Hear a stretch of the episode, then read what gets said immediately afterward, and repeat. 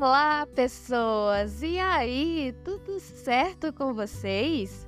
Eu sou a Paulinha Leal e sejam todos bem-vindos ao Amigana Bookcast, o podcast literário para quem não tem tempo de ler. Gente, como eu estava com saudade de vocês! Nossa, eu preciso nesse primeiro momento agradecer muito a todos vocês que me enviaram mensagens de carinho tanto aqui no YouTube quanto lá no nosso Instagram, perguntando se estava tudo bem, falando sobre os episódios. Enfim, vocês me pegaram realmente de surpresa, porque eu não esperava, já que o nosso canal, gente, ainda está nascendo, né? Está crescendo. Então eu realmente não esperava ter esse retorno que vocês me deram, falando sobre os episódios, dizendo que estavam ansiosos pelos próximos capítulos, elogiando as leituras. Enfim, gente, cada mensagem que eu recebia era mais um combustível na minha motivação para retornar o quanto antes com esse projeto que eu confesso estava sentindo muita falta. Então, a todos os inscritos aqui desse canal, fica aqui o meu muito obrigada por todo o carinho e paciência que vocês tiveram comigo durante esse tempo que eu precisei ficar um pouquinho off aqui do canal.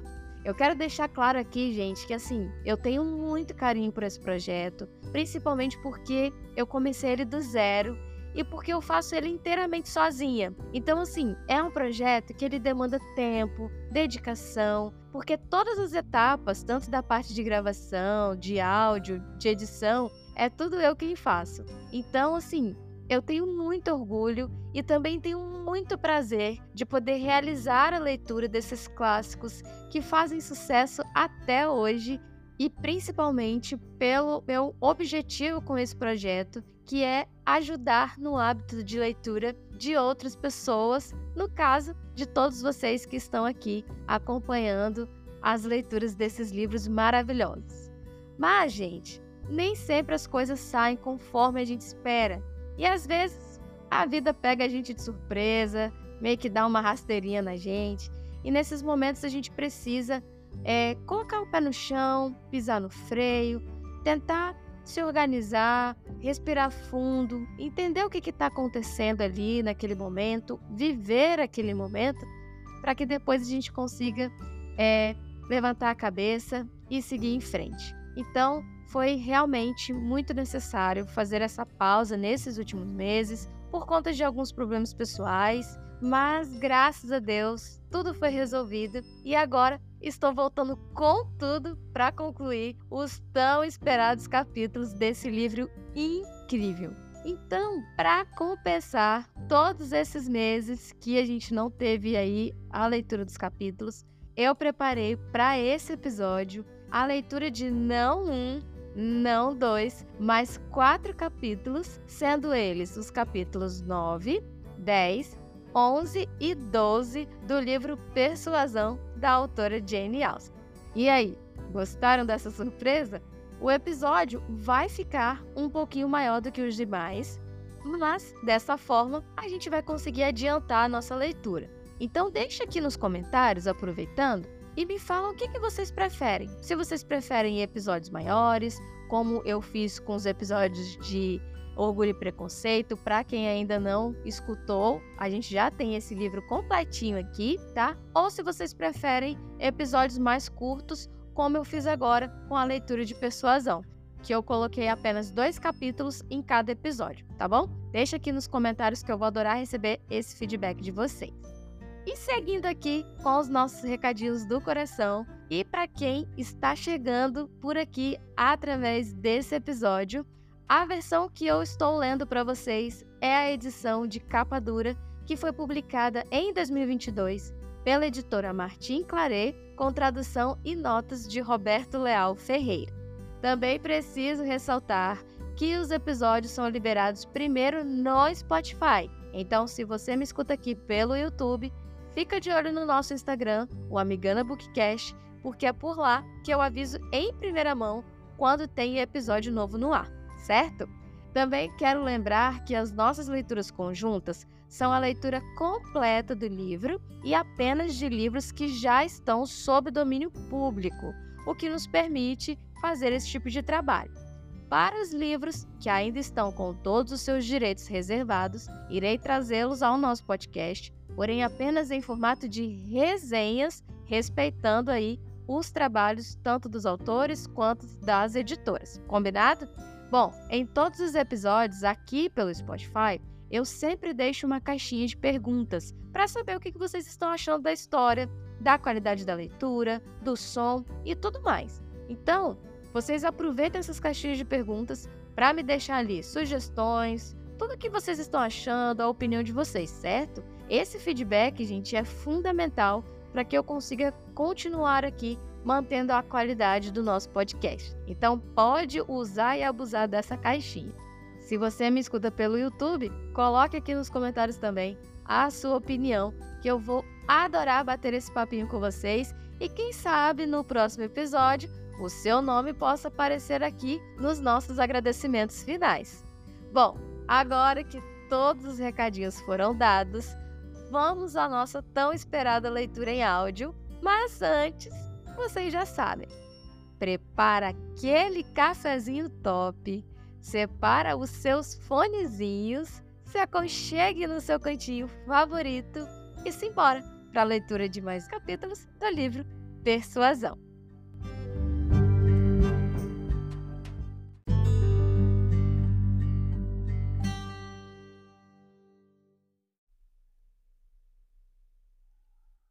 Capítulo 9 O capitão Wentworth instalara-se em Kent como em sua própria casa, para permanecer o tempo que quisesse, sendo o objeto integral do carinho fraterno do almirante e de sua esposa.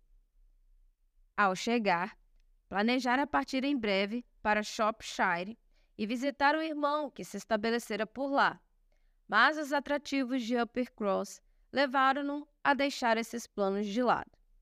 Sua recepção fora só simpatia, lisonja e tudo o que havia de mais encantador. Os mais velhos eram tão hospitaleiros, os mais jovens tão agradáveis, que só podia decidir permanecer onde estava e esperar mais algum tempo para conhecer os encantos e as perfeições da esposa de Eduardo. Logo, passou a ser visto em Uppercross quase todos os dias.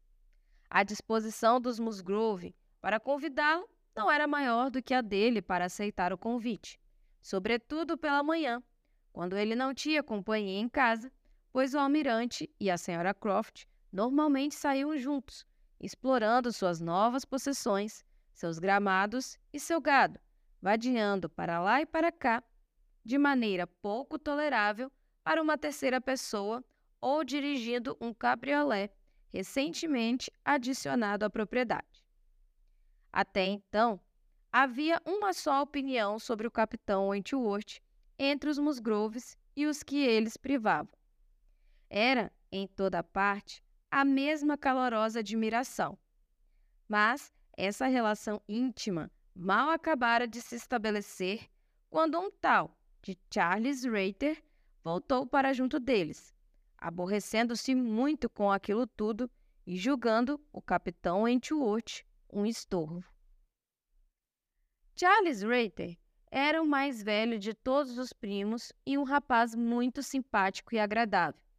Estava claro que entre ele e Henrietta houvera certa afeição, antes do aparecimento do capitão Wentworth. Era sacerdote e tendo um curato nas vizinhanças, onde a residência não era obrigatória, vivia na casa do pai, a apenas duas milhas de Uppercross.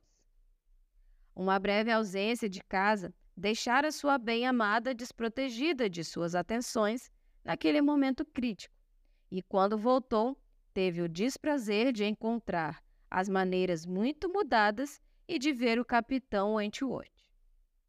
A senhora Musgrove e a senhora Reiter eram irmãs. Ambas tinham tido dinheiro, mas os casamentos provocaram uma importante diferença entre elas quanto à condição social. O senhor Reiter tinha algumas propriedades, mas estas eram insignificantes quando comparadas às dos Musgrove. E ao passo que os Musgrove pertenciam à mais alta classe da região, o jovem Reiter, pelo modo de vida inferior, discreto e pouco refinado, e pela educação defeituosa que receberam, não teriam pertencido a nenhuma classe se não fosse o parentesco com o Uppercross, com exceção, é claro, do filho mais velho, que optara por ser um cavalheiro e um erudito, e era muito superior a todos os demais quanto à cultura e às maneiras. As duas famílias sempre tiveram um excelente relacionamento, não havendo nem orgulho de um lado, nem inveja do outro. Apenas certa consciência da superioridade da parte das senhoritas Musgroves, que as faziam buscarem progresso dos primos. As atenções de Charles com Henrietta haviam sido observadas pelo pai e pela mãe sem nenhuma desaprovação.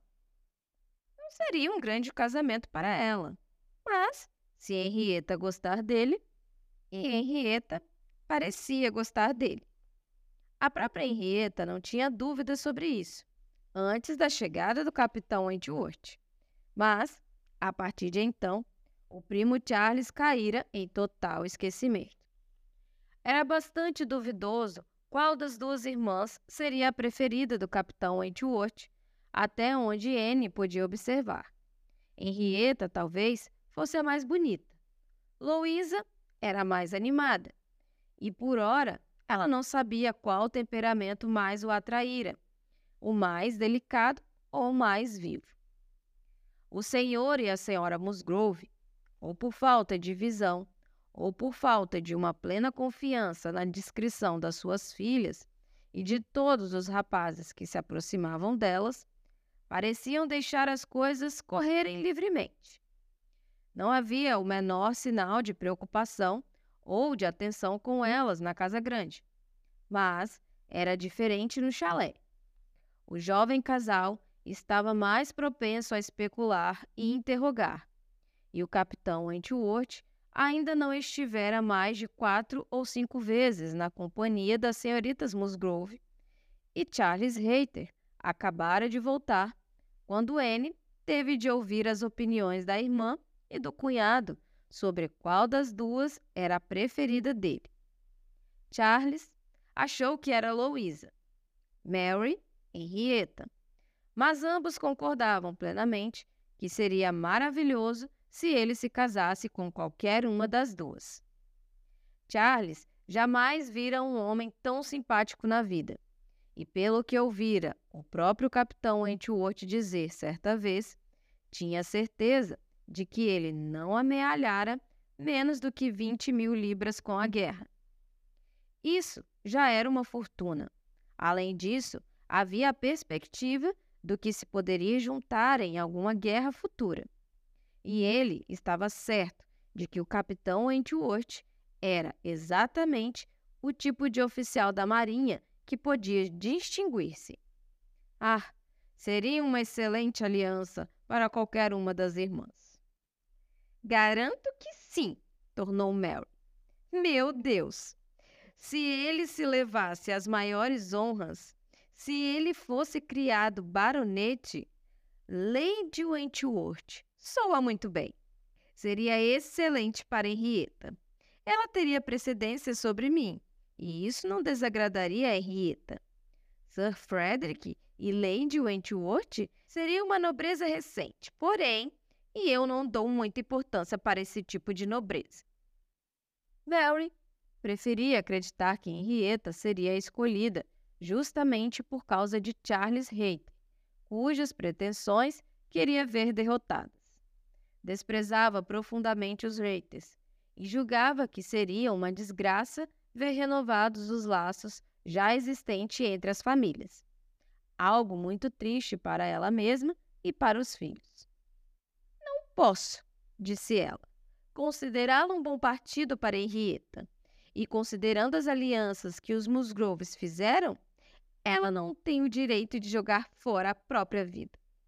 Acho que nenhuma mocinha tem o direito de fazer uma escolha que possa ser desagradável e inconveniente à parte principal da família, e de dar más parentelas aos que não se habituarem a elas. E, por favor, quem é Charles Reiter?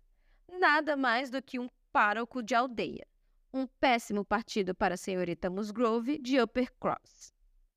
Seu marido, porém, não concordava com ela nesse ponto, pois, além de ter apreço pelo primo, Charles Reiter era um primogênito, e ele próprio também encarava as coisas como um primogênito.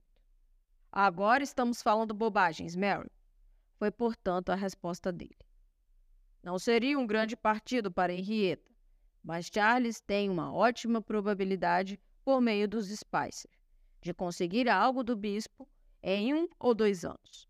E você há de se lembrar que ele é o primogênito.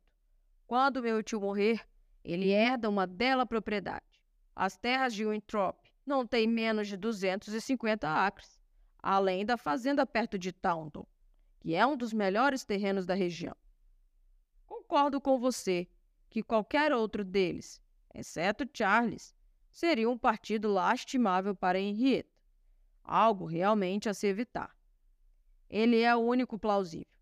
Ele é, porém, um ótimo sujeito de excelente índole, e assim que o Entrop cair em suas mãos, ele vai transformar aquilo num lugar muito diferente e viver ali de outro modo. E com tais propriedades, ele jamais será um homem desprezível. Trata-se de propriedades boas, desimpedidas. Não, não. Henrietta poderia ter pior sorte do que se casar com Charles Rate. E se ela ficar com ele e Louisa com o capitão Wentworth, estarei extremamente satisfeito. Hum. O Charles pode dizer o que quiser, exclamou Mary para Anne, assim que ele saiu da sala. Mas seria deprimente ver Henrietta casar-se com Charles Rater. Seria péssimo para ela, e pior ainda para mim. E, portanto, é muito desejável que o capitão Wentworth logo a faça esquecer-se dele. E não tenha dúvida de que já o tenha feito. Ela mal deu atenção ao Charles ontem. Gostaria que você tivesse lá para ver o comportamento dela. E isso de dizer que o capitão Wentworth gosta tanto da Louisa quanto da Henrietta é um absurdo, pois certamente ele gosta muito mais da Henrietta. Mas o Charles é tão teimoso. Queria que você estivesse estado conosco ontem, pois então poderia decidir entre nós e tenho certeza de que você pensaria como eu, a menos que fizesse questão de me contrariar. Um jantar na casa do Sr. Musgrove teria dado a Anne a oportunidade de ver tudo aquilo. Ela, porém, permaneceria em casa, com um duplo pretexto de uma dor de cabeça e de uma piora no estado do pequeno Charles. Sua única intenção fora evitar o capitão Wentworth. Mas o fato de ter escapado do perigo, de ter de servir de árbitro agora, se somava às vantagens de uma noite tranquila. Quanto aos planos do capitão Wentworth, julgava ser mais importante que ele se decidisse o quanto antes para não pôr em perigo a felicidade de nenhuma das duas irmãs ou comprometer a sua própria honra, do que saber se ele preferiria Henrietta a Louisa ou Louisa a Henrietta. Qualquer uma das duas daria, com certeza, uma esposa amorosa e bem-humorada. No que se referia a Charles Reiter, era ela delicada o bastante para ressentir-se de qualquer conduta ligeira da parte de uma moça de boas intenções, e cordial bastante para compadecer-se de todo o sofrimento que aquilo pudesse provocar.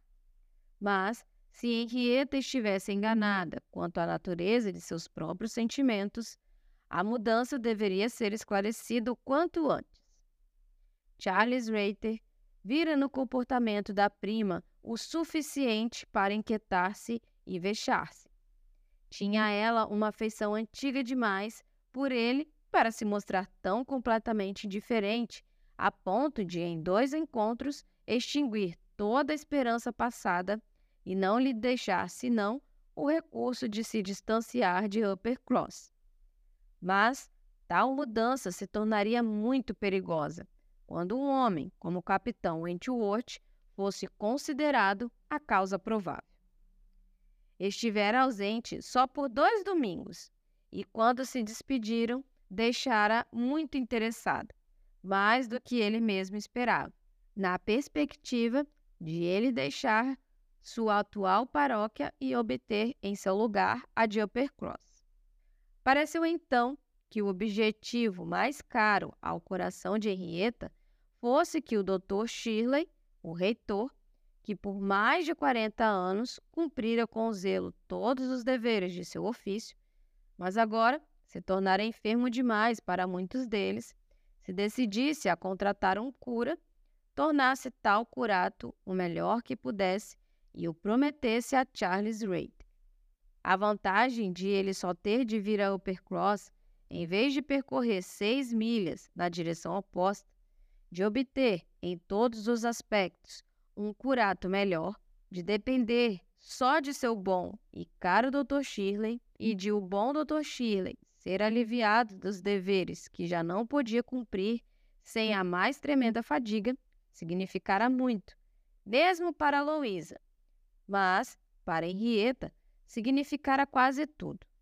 Quando ele voltou, infelizmente, o interesse pelo assunto havia desaparecido.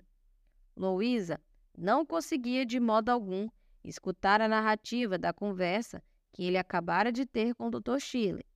Ela estava à janela, à espera do capitão Wentworth. E até Henrietta lhe deu no máximo uma atenção parcial e pareceu ter se esquecido de todas as antigas dúvidas e preocupações com aquela negociação. Muito bem, fico muito feliz, mas sempre achei que você conseguiria. Sempre achei que você tinha certeza de conseguir. Não me parece que, é, em suma, você sabe, o Dr. Shirley deve ter um cura e você tiver a promessa dele. E está chegando, Louisa. Certa manhã, poucos dias depois do jantar na casa dos Musgroves, a que Anne não estivera presente, o capitão Wentworth adentrou a sala de estar do chalé, onde só estava ela e o pequeno Charles, doente, que estava deitado no sofá. A surpresa de ver-se quase sozinho com Anne Elliot despojou suas maneiras da compostura de costume. Estremeceu e só conseguiu dizer: é, é, Achei que as senhoritas Musgroves estivessem aqui. A, a senhora Musgrove me disse que as encontrarias aqui antes de ir à janela para se recompor e decidir como devia comportar-se. Elas estão lá em cima com a minha irmã. Devem descer em alguns minutos, tenho certeza. Foi a resposta de Anne com toda a natural confusão do momento. E se o menino não estivesse chamado para que fizesse algo para ele, teria saído da sala no instante seguinte, para alívio tanto do capitão Wentworth quanto dela mesma. Ele continuou à janela e, depois de dizer com calma e polidez, é, espero que o menininho esteja melhor, se calou. Ela foi obrigada a se ajoelhar junto ao sofá e permanecer ali para cuidar do paciente. E assim ficaram por alguns minutos, quando, para sua enorme satisfação, ouviu que outra pessoa atravessava o vestíbulo. Ao voltar o rosto, Esperava ver o chefe da casa, mas calhou de ser alguém muito menos apto a facilitar as coisas. Charles Rater, provavelmente nem um pouco mais satisfeito em ver o capitão Wentworth do que o capitão Wentworth em ver N minutos antes. Ela tentou dizer alguma coisa. Como vai? É. Não, não quer se sentar? Os outros logo vão estar aqui. O capitão Wentworth, porém, afastou-se da janela, aparentemente disposto a conversar. Mas Charles Rater logo pôs um ponto final em seus planos, sentando-se junto à mesa e pegando o jornal.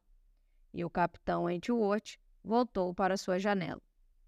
No minuto seguinte, chegou outro personagem, o caçulinha da família, um menininho de dois anos, muito forte e travesso, tendo encontrado a porta aberta por alguém de fora, fez sua triunfal entrada na sala e foi direto ao sofá para ver o que estava vendo e fazer valer os seus direitos a qualquer delícia que estivesse sendo distribuída. Não havendo nada para comer, ele só podia tentar brincar. E como a titia não o deixara perturbar seu irmãozinho doente, ele começou a se agarrar a ela, que estava ajoelhada, de modo que ocupava como estava com Charles, não conseguia desvencilhar-se. Falou com ele, ordenou, ameaçou e insistiu. Tudo em vão. A certa altura, conseguiu livrar-se dele, mas o menininho teve o prazer ainda maior de agarrá-la de novo logo em seguida. Walter, disse ela, desça já daí. Você é muito desobediente. Estou muito zangada com você. Walter, exclamou Charles Reed. Por que não faz o que estão te pedindo? Não ouviu a sua tia falar? Venha cá, Walter. Venha com seu primo Charles. Mas o Walter nem se mexeu. No momento seguinte, porém, ela se viu livre dele. Alguém o estava soltando dela, apesar de ele ter empurrado a cabeça tão para baixo que suas fortes mãozinhas foram desagarradas do pescoço dela e ele foi energicamente tirado dali, antes que ela soubesse que fora o capitão Wentworth quem fizera aquilo. Suas sensações ao descobrir que fora ele deixaram-na completamente sem fala. Não conseguiu sequer agradecer-lhe. Limitou-se a se inclinar sobre o pequeno Charles com sentimentos mais desencontrados. A gentileza dele, ao vir em sua ajuda, a maneira, o silêncio em que tudo se passou, os pequenos pormenores da situação, com a convicção que logo se lhe impôs pelo barulho que propositalmente ele estava fazendo com a criança e de que ele evitasse ouvir os agradecimentos dela e procurasse demonstrar que conversar com ela era o que menos queria. Produziram nela um estado de irregular, mas dolorosa confusão e agitação, de que não pôde recuperar-se até que, pela chegada de Mary, e das senhoritas Musgrove, pôde passar a elas o cuidado de seu pequeno paciente e deixar a sala. Não conseguia permanecer ali. Poderia ter sido uma boa oportunidade de observar os amores e os ciúmes dos quatro. Eles estavam agora todos reunidos, mas não podia ficar de modo nenhum. Era evidente que Charles Rater não nutria muitas simpatias pelo capitão Wentworth. Tinha ela a forte impressão de ele ter dito, num tom de voz irritado, após a ação do capitão Wentworth. Você devia ter ouvido a mim, Walter. Eu lhe disse para não perturbar a sua tia. E compreendia que ele lamentasse que o capitão Wentworth tivesse feito o que ele mesmo deveria ter feito. Mas nem os sentimentos de Charles Rater, nem os sentimentos de ninguém podiam ser de interesse para ela até que ela tivesse posto um pouco de ordem em seus próprios. Estava envergonhada de si mesma, muito envergonhada de estar tão nervosa, tão agitada por uma ninharia. Mas era assim. E Anne precisou de um longo período de solidão e reflexão para se recuperar.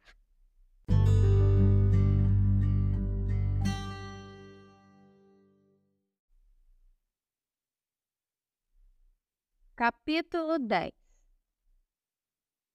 Não lhe faltaria novas oportunidades de fazer as suas observações. Anne logo passou a estar na companhia dos quatro com frequência suficiente para formar uma opinião, embora fosse prudente bastante para não mencionar o assunto em casa, onde sabia que não agradaria nem ao marido nem à esposa, pois Embora considerasse Louisa a provável favorita, não podia deixar de pensar, julgando pela memória e pela experiência, que o capitão Wentworth não estava apaixonada por nenhuma delas. Elas é que estavam mais apaixonadas por ele. Mas não havia amor. Era um pequeno surto de admiração. Mas podia, ou provavelmente deveria, acabar transformando-se em amor por alguém. Charles Hayter parecia saber ter sido desdenhado, e, no entanto, Henrietta parecia às vezes estar dividida entre os dois.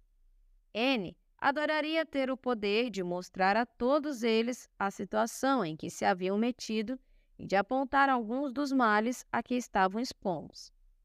Não acusava ninguém de duplicidade. Era para ela a máxima satisfação acreditar que o capitão Wentworth não tinha a menor ideia da dor que estava provocando. Não havia nada de triunfal, de desprezivelmente triunfal em seus gestos. Provavelmente ele nunca soubera, nunca pensara em quaisquer direitos de Charles Rater. Seu único erro fora ter aceitado as atenções, pois aceitar era a palavra de duas jovens ao mesmo tempo. Depois de um breve combate, porém, Charles Reiter parecia abandonar a arena. Três dias se passaram sem que ele viesse a Uppercross. Uma mudança bastante evidente.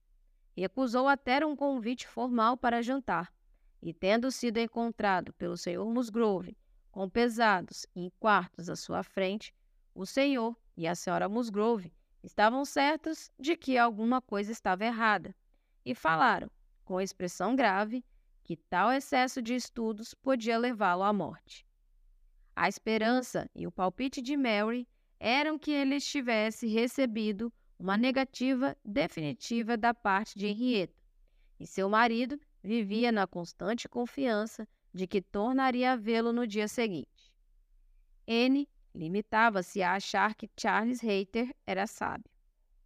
Certa manhã, mais ou menos na hora em que Charles Musgrove e o capitão Wentworth tinham partido para caçar juntos, enquanto as irmãs do chalé estavam sentadas sossegadamente trabalhando, foram visitadas à janela pelas irmãs da Casa Grande.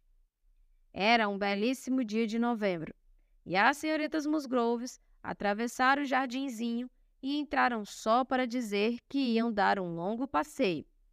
E então concluíram que Mary provavelmente não gostaria de ir com elas. E quando Mary respondeu prontamente, com certo ciúme por não acharem que ela fosse uma boa andarilha, Ah, claro, eu gostaria muito de ir com vocês. Adoro longas caminhadas. N sentiu-se convencida pela expressão das duas moças de que aquilo era exatamente o que elas não desejavam. E admirou mais uma vez aquela espécie de necessidade que os hábitos familiares pareciam produzir de tudo ter de ser comunicado e tudo ter de ser feito juntos, por mais indesejado e inconveniente que fosse. Ela tentou dissuadir Mary de ir, mas em vão.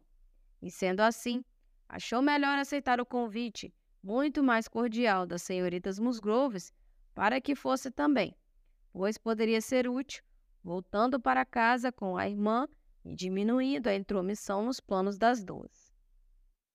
Não consigo imaginar porque eu não apreciaria uma longa caminhada, disse Mary a subir as escadas.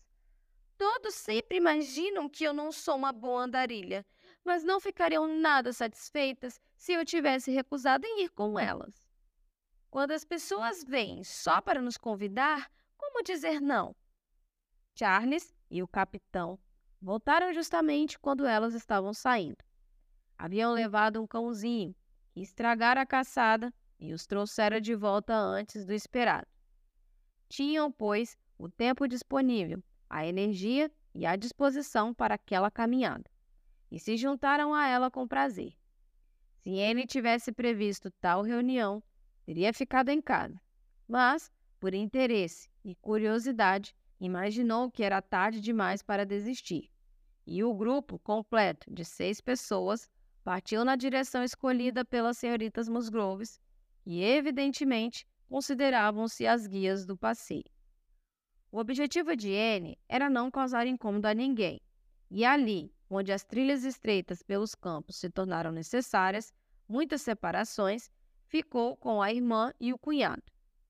Seu prazer com a caminhada devia ser provocado pelo exercício e pela beleza do dia, pela visão dos últimos sorrisos do ano sobre as folhas acastanhadas e das cercas vivas emuxercidas e por repetir para si mesma algumas das milhares de descrições poéticas do outono, essa estação de especial e inesgotável influência de bom gosto e ternura sobre o espírito, essa estação que extraiu de cada poeta digno de ser lido alguma tentativa de descrição ou algumas linhas de sentimento. Ocupava a mente o máximo possível com reflexões e citações. Mas não lhe era possível, quando estava ao alcance da conversa do capitão Wentworth com alguma das senhoritas Musgroves. Não tentar ouvi-la, captou, porém, muito pouca coisa de algum interesse. Era só um bate-papo animado, como os praticados por todos os jovens com certo grau de intimidade. Ele falava mais com Louisa do que com Henrietta. Louisa certamente se punha mais em evidência do que a irmã. Essa distinção parecia aumentar, e Louisa disse uma coisa que a impressionou. Depois de um dos muitos elogios à beleza do dia a que se entregavam, o capitão Wentworth acrescentou: Que dia glorioso para o almirante e minha irmã! Eles planejaram dar um longo passeio de carruagem pela manhã. Talvez possamos vê-los do alto de uma dessas colinas. Eles falaram em vir para estes lados. Fico imaginando onde a carruagem vai capotar hoje. Acontece com muita frequência, eu lhe garanto. Mas minha irmã não se importa. Ser jogada para fora ou não, dá no mesmo para ela. Ah, você está exagerando, tenho certeza, exclamou Louise. Mas, se fosse verdade, eu faria a mesma coisa no lugar dela. Se eu amasse alguém como a sua irmã ama o almirante, estaria sempre com ele. Nada nunca nos separaria e preferia capotar com ele a ser conduzida com segurança por outra pessoa. Disse aquilo com entusiasmo. É mesmo? Exclamou ele no mesmo tom. Receba as minhas homenagens. E se fez silêncio entre eles por alguns instantes. N não conseguia achar de imediato uma nova citação. As doces paisagens do outono foram por um momento deixadas de lado, a menos que abençoasse a sua memória algum terno soneto, cheio de precisas analogias entre o ano e seu declínio e o declínio de felicidade e as imagens de juventude, esperança e primavera, tudo chegando ao fim ao mesmo tempo. Ela se animou a dizer, quando entravam em fila numa outra trilha: Não é este um dos caminhos para o Entrope? Mas ninguém ouviu, ou, pelo menos, ninguém lhe respondeu. O Entrope, porém, ou os dos seus arredores, pois às vezes se pode topar com rapazes a vaguear perto de casa era o destino da excursão. E depois de mais meia milha de gradual ascensão através de grandes campos cercados, onde o trabalho dos arados e o sulco recém-aberto indicavam o agricultor a se contrapor às doçuras da melancolia poética e anunciar a volta da primavera, alcançar o cume da mais alta colina, que separava Uppercross de Winthrop, e logo tiveram uma visão total desta ao pé da colina em frente. O entrope, sem beleza e sem dignidade, encontrava-se diante deles. Uma casa indiferente, situada num vale e rodeada de celeiros e dos edifícios do terreiro. Mary exclamou: Meu Deus! Aqui está o entrope. Garanto que não tinha a menor ideia. Bem, acho melhor voltarmos. Estou exausta.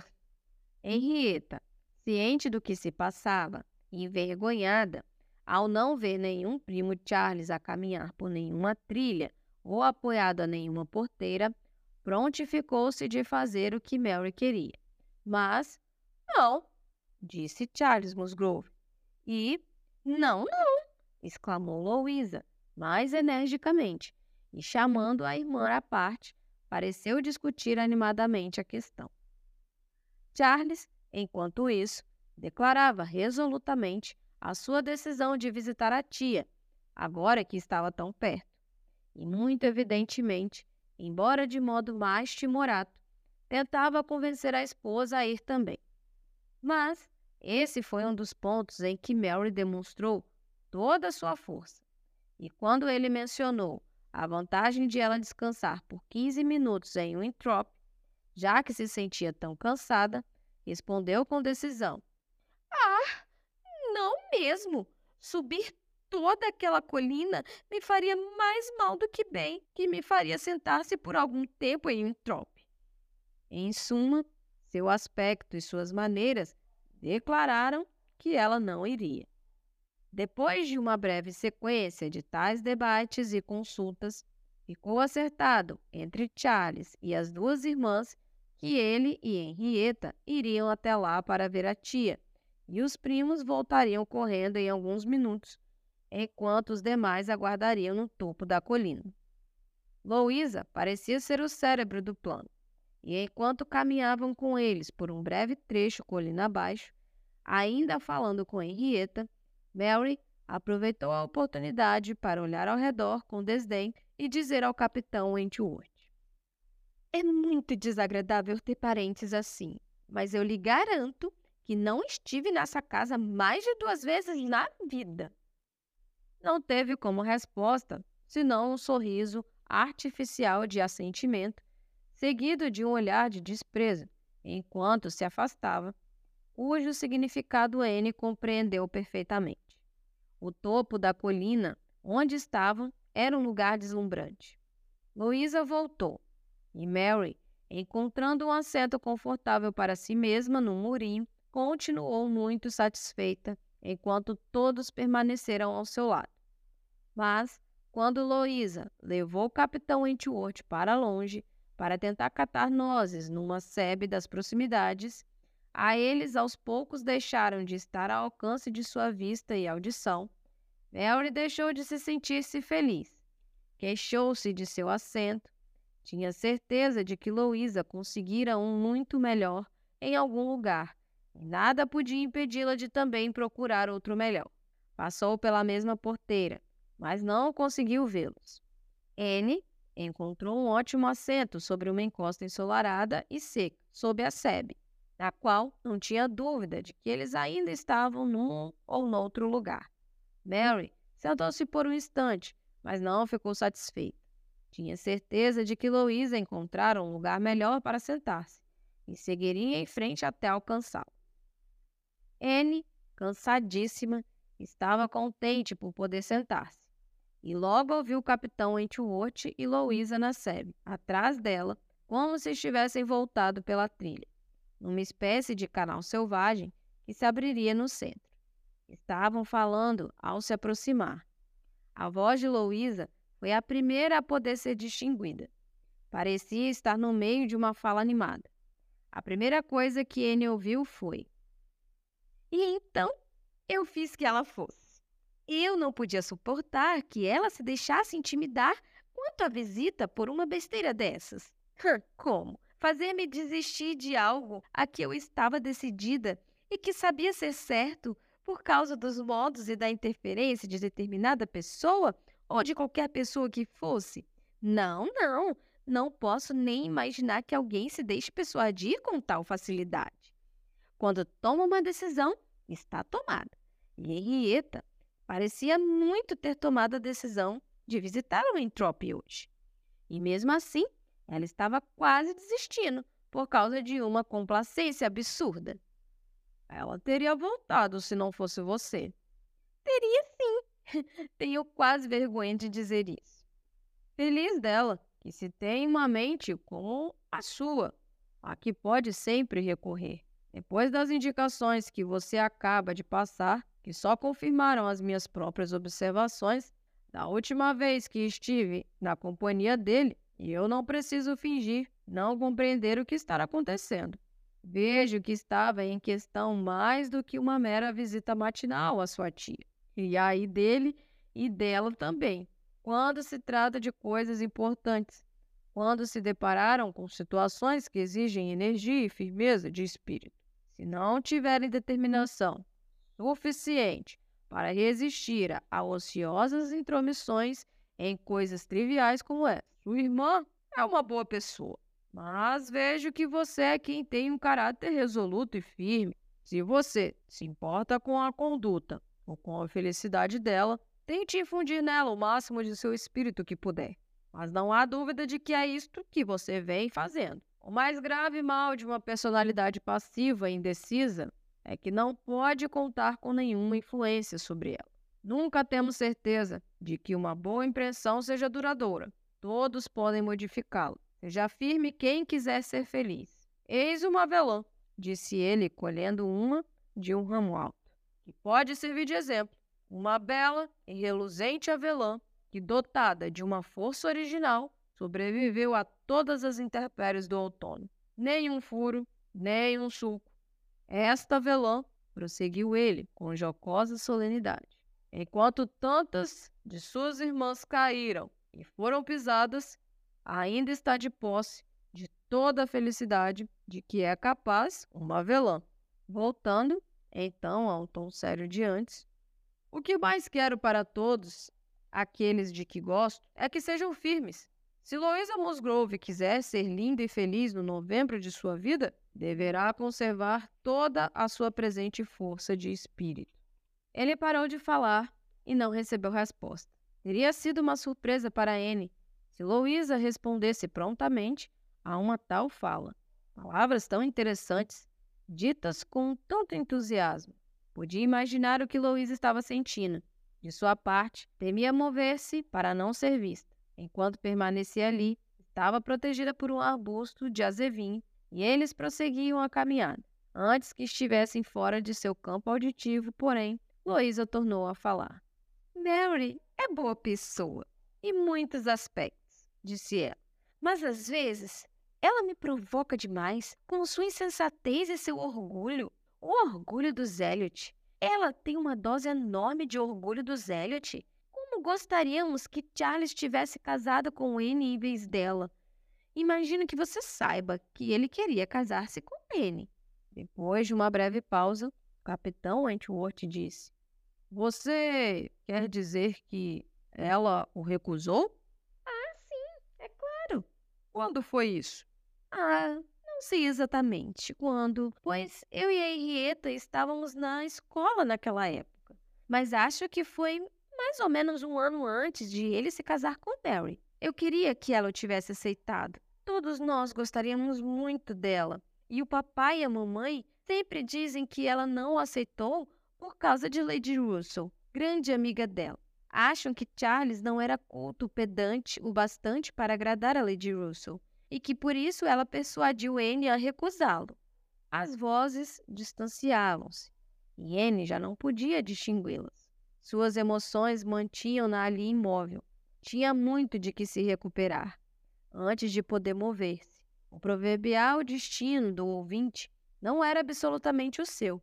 Não ouvira nada de ruim sobre ela mesma, mas muito ouvira de significado muito doloroso.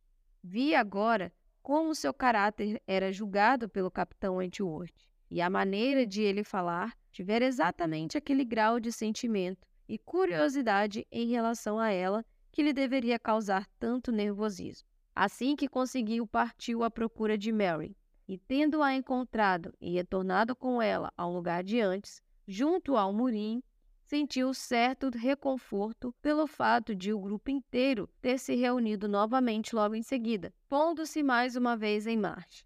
Seu estado de espírito precisava da solidão e do silêncio que só a multidão pode dar. Charles e Henrietta voltaram trazendo, como se não podia esperar, Charles Reiter com ele. Anne não podia tentar compreender os pormenores do caso. Até mesmo o capitão Wentworth Parecia não ter recebido as informações mais confidenciais nesse caso. Mas não havia dúvida de que ocorrera uma rendição da parte do cavalheiro e clemência da parte da dama. E agora eles estavam muito contentes por estarem juntos de novo.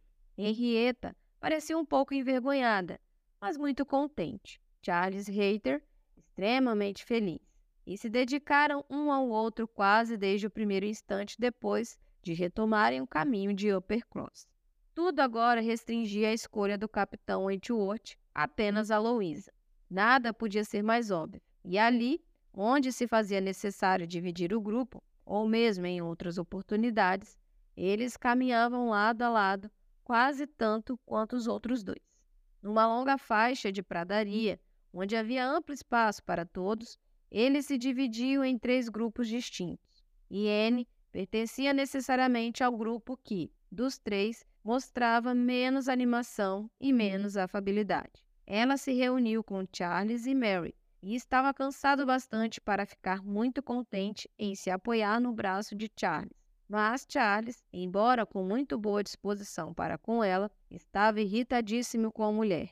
Mary fora desafurada com ele e agora devia arcar com as consequências, que consistiam no fato de ele soltar o braço dela e quase toda hora para cortar as cabeças de certas ortigas da sebe com um chicote. E quando Mary começou a se queixar de estar sendo maltratada, como sempre, por estar ao lado da sebe, enquanto Anne não era nunca incomodada do outro lado, ele soltou os braços de ambas para sair à caça de uma doninha que vira de relance e foi difícil fazê-lo seguir adiante. Esse longo prado margeava uma estradinha, com a qual a trilha que se seguia ia cruzar ao seu final. E quando todo o grupo chegou à porteira de saída, a carruagem que avançava na mesma direção e que eles já vinham escutando havia algum tempo, estava justamente chegando, era o cabriolé do almirante Croft. Ele e a mulher haviam dado seu planejado passeio e estavam de volta para casa.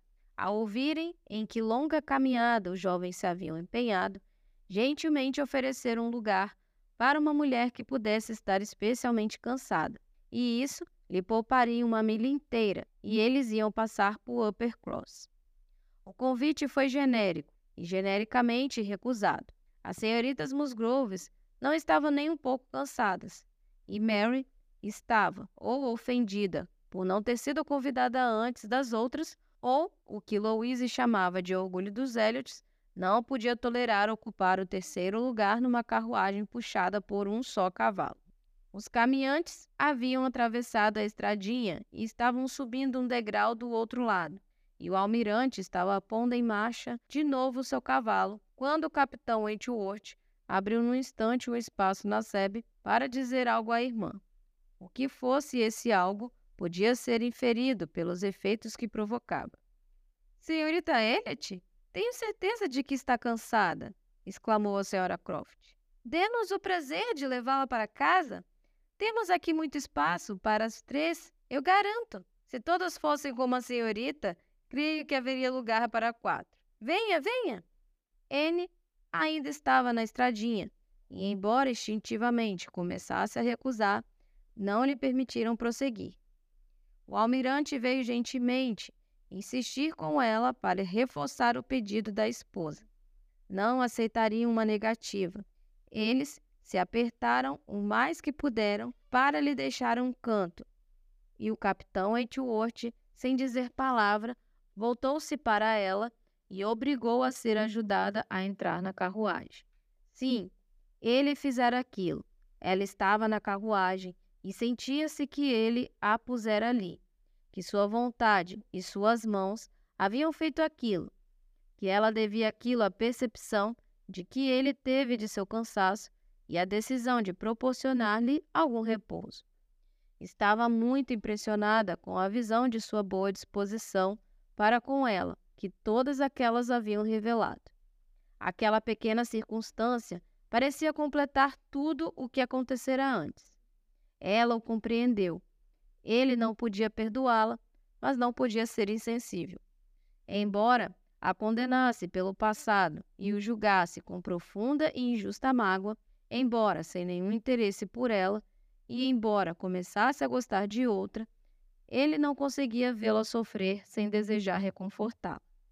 Era o que restava de um velho sentimento. Era um impulso de puro, embora não reconhecido, bem-querer, era uma prova de seu coração ardente e terno, que ela não podia contemplar sem sentimentos em que se misturava tanta dor e tanto prazer que não sabia qual deles predominava. Sua resposta à gentileza e às observações dos companheiros foi dada primeiro inconscientemente. Eles já haviam percorrido metade do caminho pela estradinha rústica antes que ela se desse perfeitamente conta de que diziam. Percebeu então que eles estavam falando de Frederick. Ele certamente tem planos de conquistar uma ou outra das duas mocinhas, Sophie, disse o almirante. Mas não há como saber qual. Ele as tem cortejado, ao que parece, por tempo suficiente para tomar uma decisão. Tudo isso é causado pela paz. Se estivéssemos em guerra agora, ele já teria resolvido o problema há muito tempo. Nós, marinheiros, senhorita Elliot, não nos podemos dar ao luxo de fazer longas cortes em tempo de guerra. Quantos dias se passaram, querida, entre a primeira vez em que eu vi você e a primeira vez que nos sentamos juntos em nosso apartamento em Norte Yarmouth? Seria melhor nem falarmos sobre isso, meu querido, replicou a senhora Croft divertida. Pois se a senhorita Elliot soubesse como chegamos rápido ao entendimento, nunca se convenceria de que poderíamos ser felizes juntos. Já havia muito, porém, eu conhecia você de fama e eu ouvira falar de você como uma linda menina. E por que esperarmos mais? Não gosto de demorar muito com esse tipo de coisas. Gostaria que Frederick içasse mais algumas velas e trouxesse para Kellent uma dessas mocinhas. Então, sempre haveria companhia para eles, e ambas são muito bonitas. Tenho dificuldade em distinguir uma da outra. São meninas muito animadas e simples, é verdade disse a senhora Croft, num tom de mais moderado elogio, o que fez Anne suspeitar de seu discernimento mais agudo não considerasse nenhuma delas inteiramente digna do irmão. E uma família muito respeitável. Não pode haver gente melhor com que estabelecer laços de parentesco. Querido almirante, o poste! Assim vamos bater naquele poste! Mas após dar a ela, calmamente as rédeas, uma melhor direção, superaram o perigo sem maiores problemas. E daí em diante, esticando judiciosamente a mão, ela evitou que caíssem numa vala e batessem numa carroça cheia de estrume. E Anne, divertida com aquele estilo de dirigir, que imaginava não ser uma representação infiel de como dirigiam seus negócios, se viu finalmente entregue por eles em segurança no chalé.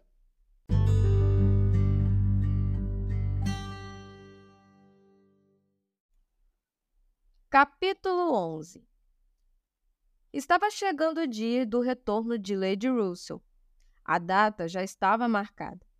E Anne, devendo juntar-se a ela, tão logo ela estivesse instalada, se preparava para logo mudar-se para Kellynch e começava a calcular como seu conforto seria afetado com aquilo. A mudança a deixaria no mesmo vilarejo do capitão Wentworth, a meia milha dele Teria de frequentar a mesma igreja e as duas famílias passariam inevitavelmente a se visitar.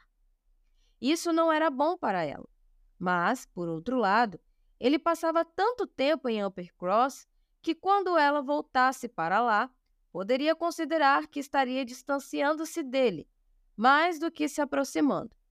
E tudo bem considerado, achava que sairia ganhando nessa interessante questão quase tanto quanto ao mudar de companhia doméstica, deixando a pobre Mary por Lady Russell. Ela queria que fosse possível evitar ver o capitão em Carrington Row. Aquelas salas haviam testemunhado velhos encontros que seria doloroso demais rememorar. Mas estava ainda mais angustiada com a possibilidade de Lady Russell e o capitão Wentworth nunca se encontrarem em nenhum lugar. Eles não gostavam um do outro, e reatar as relações agora não melhoraria a situação. E se Lady Russell os visse juntos, poderia pensar que ele era senhor de si até demais, e ela pouco demais. Essas eram as suas principais preocupações ao prever a mudança de Uppercross, onde sentia já ter passado tempo demais. O proveito de seus cuidados com o pequeno Charles sempre daria certa doçura às lembranças daquela visita de dois meses. Mas ele estava recuperando-se rapidamente e ela não tinha mais nada a que retivesse ali. O término da visita, porém, foi bem diferente do que ela havia imaginado. O capitão Wentworth, depois de dois dias sem ser visto nem ouvido em Uppercross, tornou a aparecer na casa para justificar-se com o relato do que a afastara de lá. Tendo enfim recebido uma carta de um amigo, o capitão Havley soube que ele se estabelecera com a família em Lyme para passar lá o inverno e que estavam, portanto, sem saber, a só 20 milhas um do outro. O capitão Havley jamais tornara a gozar de boa saúde desde um grave ferimento que sofrera dois anos antes, e a ansiedade do capitão Wentworth em vê-lo o determinara a ir imediatamente a Lyme. Lá estivera por 24 horas. Foi plenamente perdoado. Sua amizade foi calorosamente apreciada. Interessou a todos vivamente pelo amigo, e sua descrição da bela região que rodeava Lyme entusiasmou tanto os presentes que provocou um ardente desejo de verem Lyme e um projeto de ir até lá. Os jovens estavam loucos para ver Lyme. O capitão Wentworth falou de voltar lá. Eram só 17 milhas de Uppercross. Embora fosse novembro, o tempo não estava nem um pouco ruim. Em suma, Louisa que era a mais ansiosa das ansiosas, tendo tomado a resolução de ir, e além do prazer de fazer o que queria, estando agora armada com a ideia do mérito que consistiria manter-se em seu próprio rumo, conseguiu fazer prevalecer seus planos contra os de seus pais, que queriam adiar a ida até o verão. E a Lyme haviam de ir Charles, Mary, Anne, Henrietta, Louisa e o capitão Wentworth. O primeiro plano, mal concebido, era ir de manhã e voltar à noite. Mas isso o senhor Musgrove, para o bem de seus cavalos, não aceitaria. E quando o projeto veio a ser racionalmente considerado, viu-se que um dia, de meados de novembro, não proporcionaria muito tempo para se conhecer um lugar novo. Depois de deduzidas sete horas, como exigia a natureza da região para ir e voltar. Deviam, portanto, passar a noite lá e não ser esperados de volta antes do jantar do dia seguinte.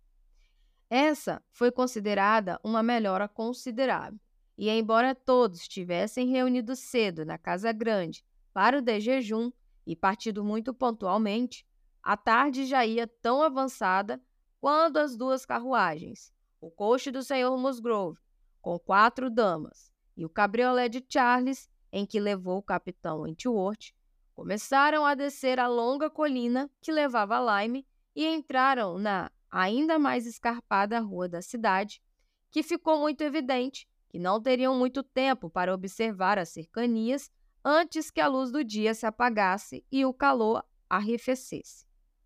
Depois de reservarem os apartamentos e encomendarem um jantar num dos albergues, a próxima coisa a fazer era, sem dúvida, caminhar direto para o mar.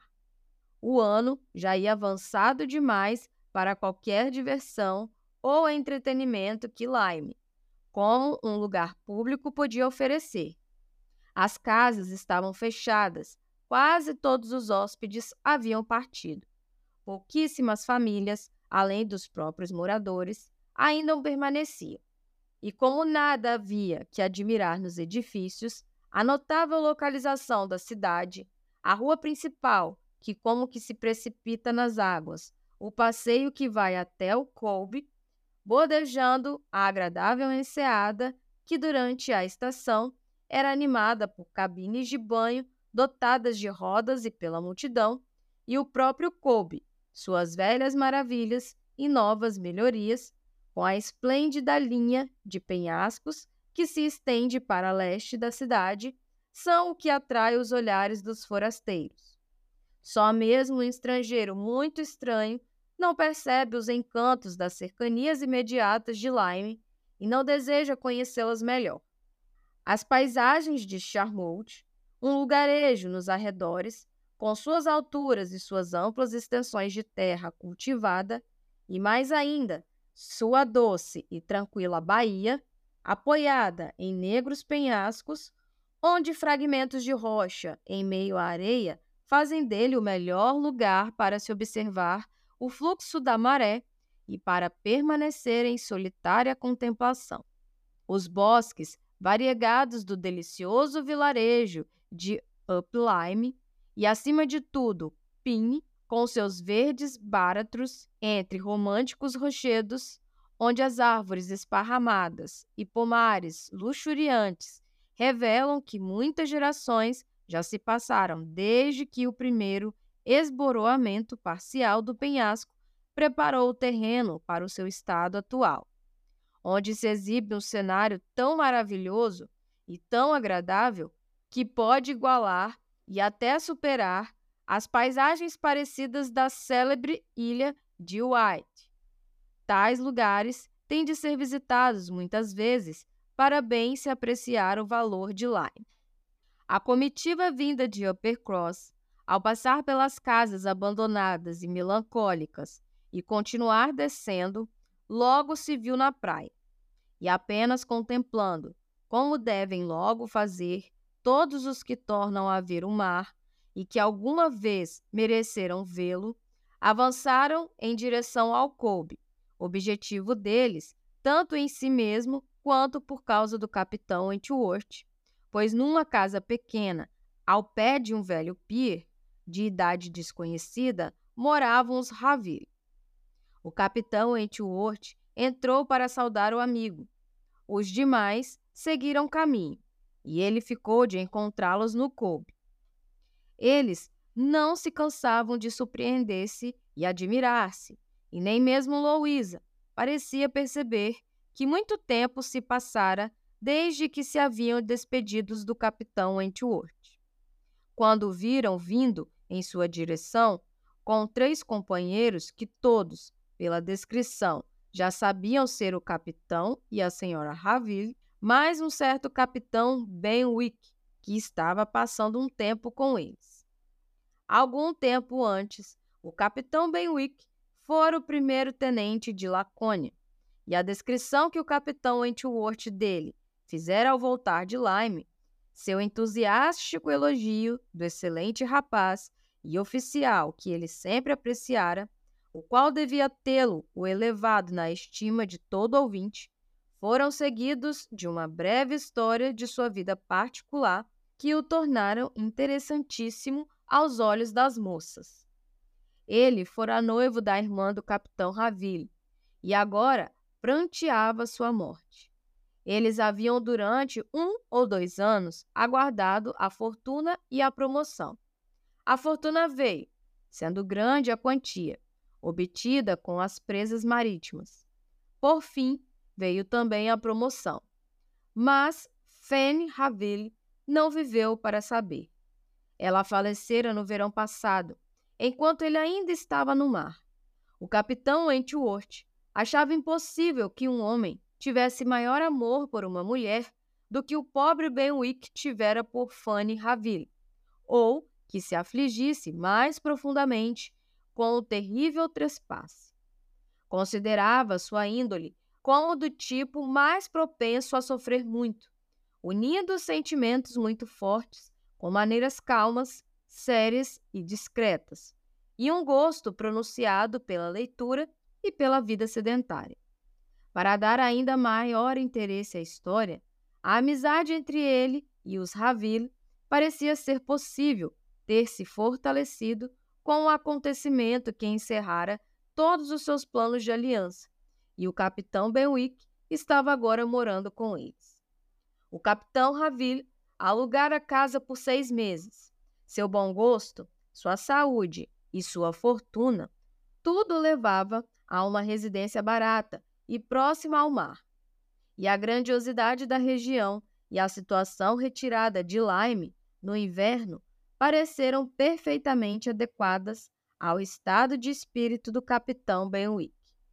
Eram grandes a simpatia e a boa vontade de todos com o capitão Benwick. E, no entanto, disse Anne com seus botões enquanto iam ao encontro do grupo.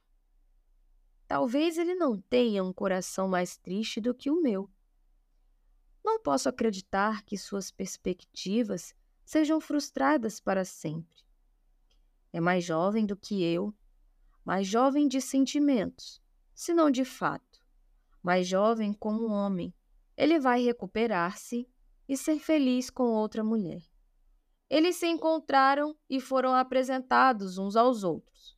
O capitão Raville era um homem alto e moreno, com uma expressão gentil e benévola.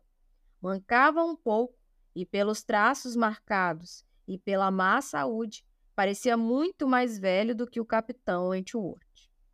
O capitão Benwick parecia e era o mais jovem dos três, e comparado a qualquer um deles, parecia baixo.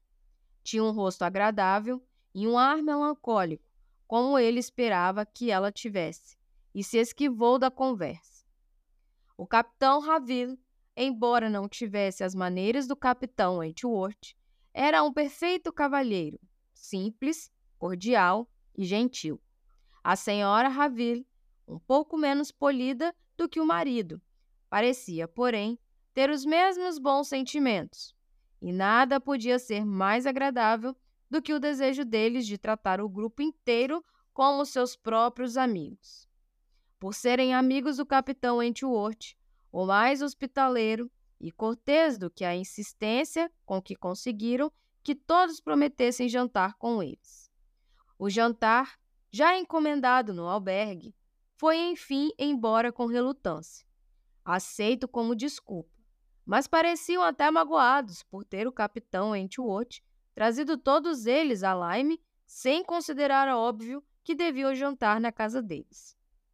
Haviam em tudo aquilo tanta afeição pelo capitão Wentworth e tal encanto naquela hospitalidade, tão extraordinariamente calorosa, tão diferente do habitual estilo de toma lá da cá, de convidar e dos jantares formais e de ostentação que Anne sentiu que seu estado de espírito provavelmente não melhoraria com um mais estreito relacionamento com os colegas oficiais do capitão Wentworth.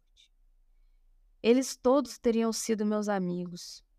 Era o que lhe passava pela cabeça, e teve de lutar contra uma forte tendência ao abatimento. Ao deixarem o Colby, entraram todos em casa com seus novos amigos e deram com aposentos tão pequenos que só aqueles que o convidam de coração acreditariam que pudessem acomodar tanta gente. A própria Anne ficou por um momento pasma com aquilo, mas o espanto logo se dissolveu nos sentimentos mais agradáveis provocados pela vista de todas as engenhosas soluções e os simpáticos arranjos do capitão Raville para aproveitar ao máximo o espaço disponível e suprir as deficiências dos móveis de aluguel e proteger as janelas e as portas das previsíveis tempestades de inverno. Era mais que apenas curiosa para N a diversidade na decoração dos cômodos, onde o mais básico e simples mobiliário fornecido pelo proprietário, com a costumeira indiferença, contrastava com alguns artigos de uma rara espécie de madeira, magnificamente trabalhada e com objetos exóticos e valiosos trazidos dos países distantes que o capitão Raville visitara. Como tudo aquilo estava ligado à sua profissão, ao fruto de seus trabalhos, ao efeito de sua influência sobre os hábitos, a imagem de repouso e felicidade doméstica que apresentava representava para ela algo mais ou menos do que uma visão gratificante.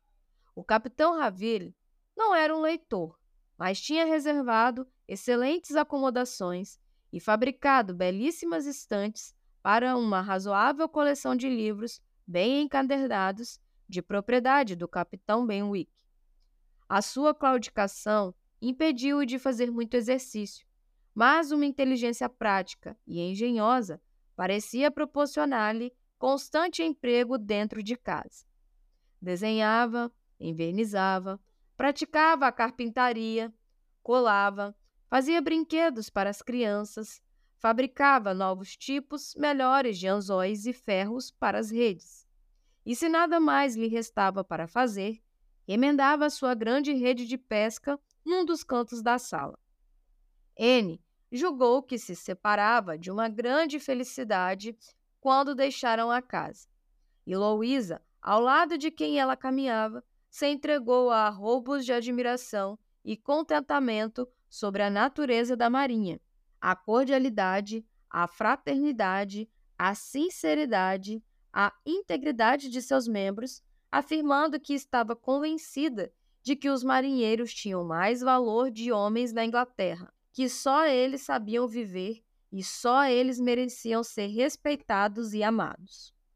Voltaram para trocar de roupa e jantar, e os planos funcionaram tão bem até ali que nada acharam que devesse ser mudado, ainda que os donos do albergue se desculpassem pela baixa estação e por Lyme estar tão fora de mão sem oferecer expectativas de companhia.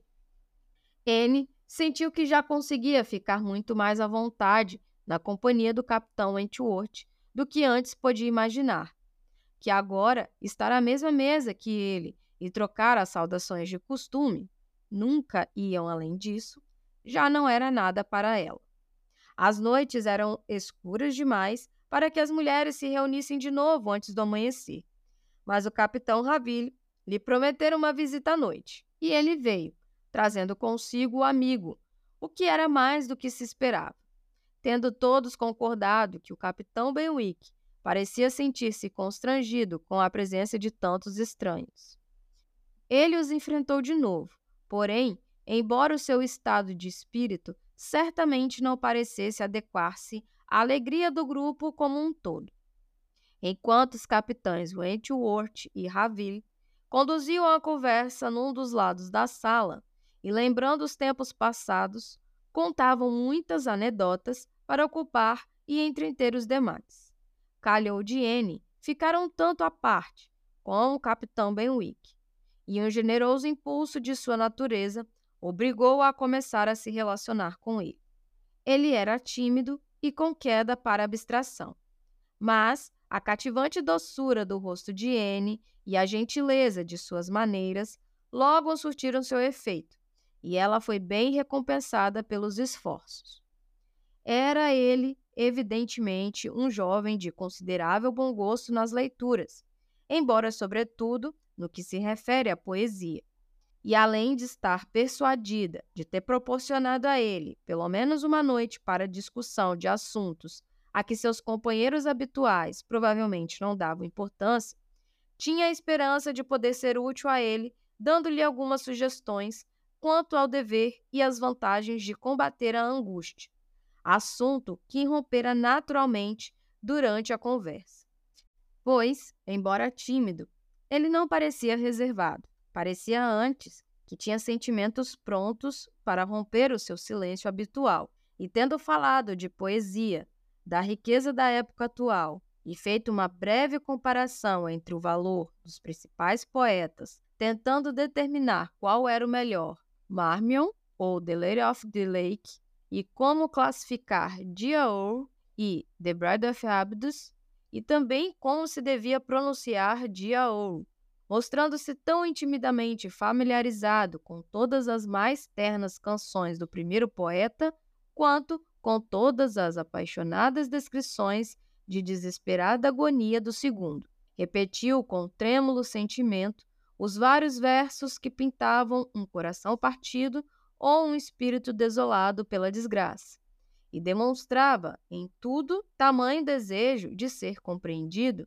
que ela se arriscou a esperar que ele nem sempre se limitasse a ler poesia, dizendo que considerava a maior desgraça da poesia o fato de raramente ser apreciada sem perigo por aqueles que mais completamente a apreciam, e que os sentimentos intensos, os únicos a poderem apreciá-la de verdade, eram os mesmos sentimentos que deveriam fruí-la apenas ocasionalmente.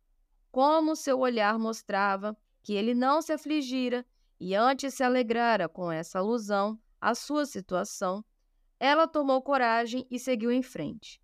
E sentindo-se em si mesma os direitos de uma inteligência mais experiente, permitiu-se recomendar uma parte maior de prosa em seus estudos diários.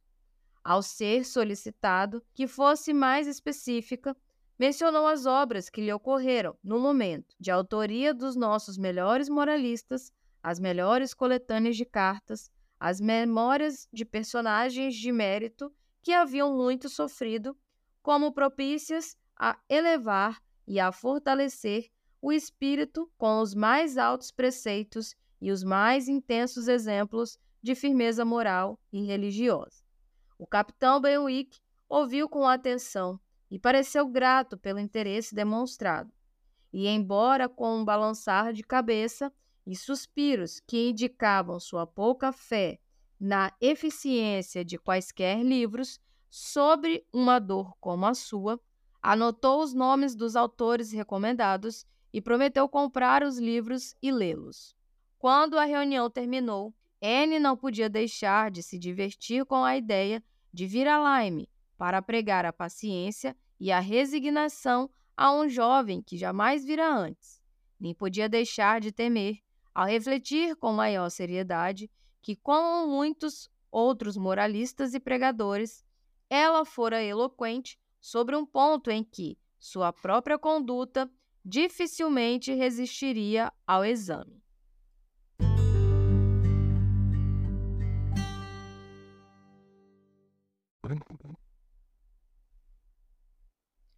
Capítulo 12 Anne e Henrietta, as primeiras a se encontrar na manhã seguinte, combinaram dar um breve passeio à beira-mar antes do café.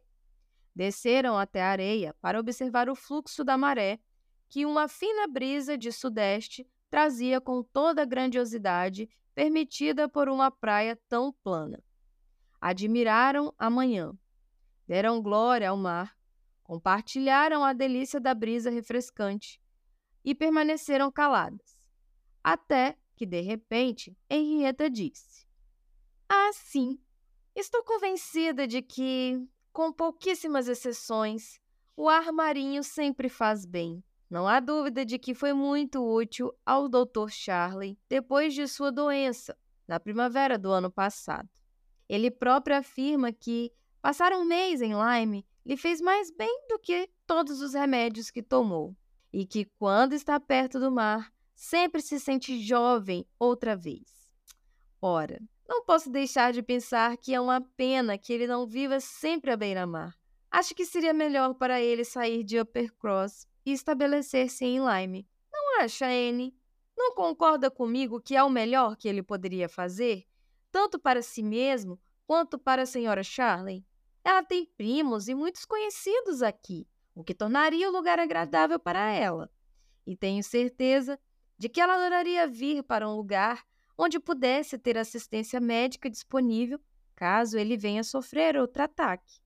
Acho profundamente melancólico ver pessoas excelentes como o senhor e a senhora Charley, que fizeram bem durante toda a vida, gastando seus últimos dias num lugar como Uppercross, onde, com exceção da nossa família, eles parecerem apartados de todo mundo. Gostaria que os amigos dele lhe fizessem essa sugestão. Acho mesmo que deveriam fazer isso.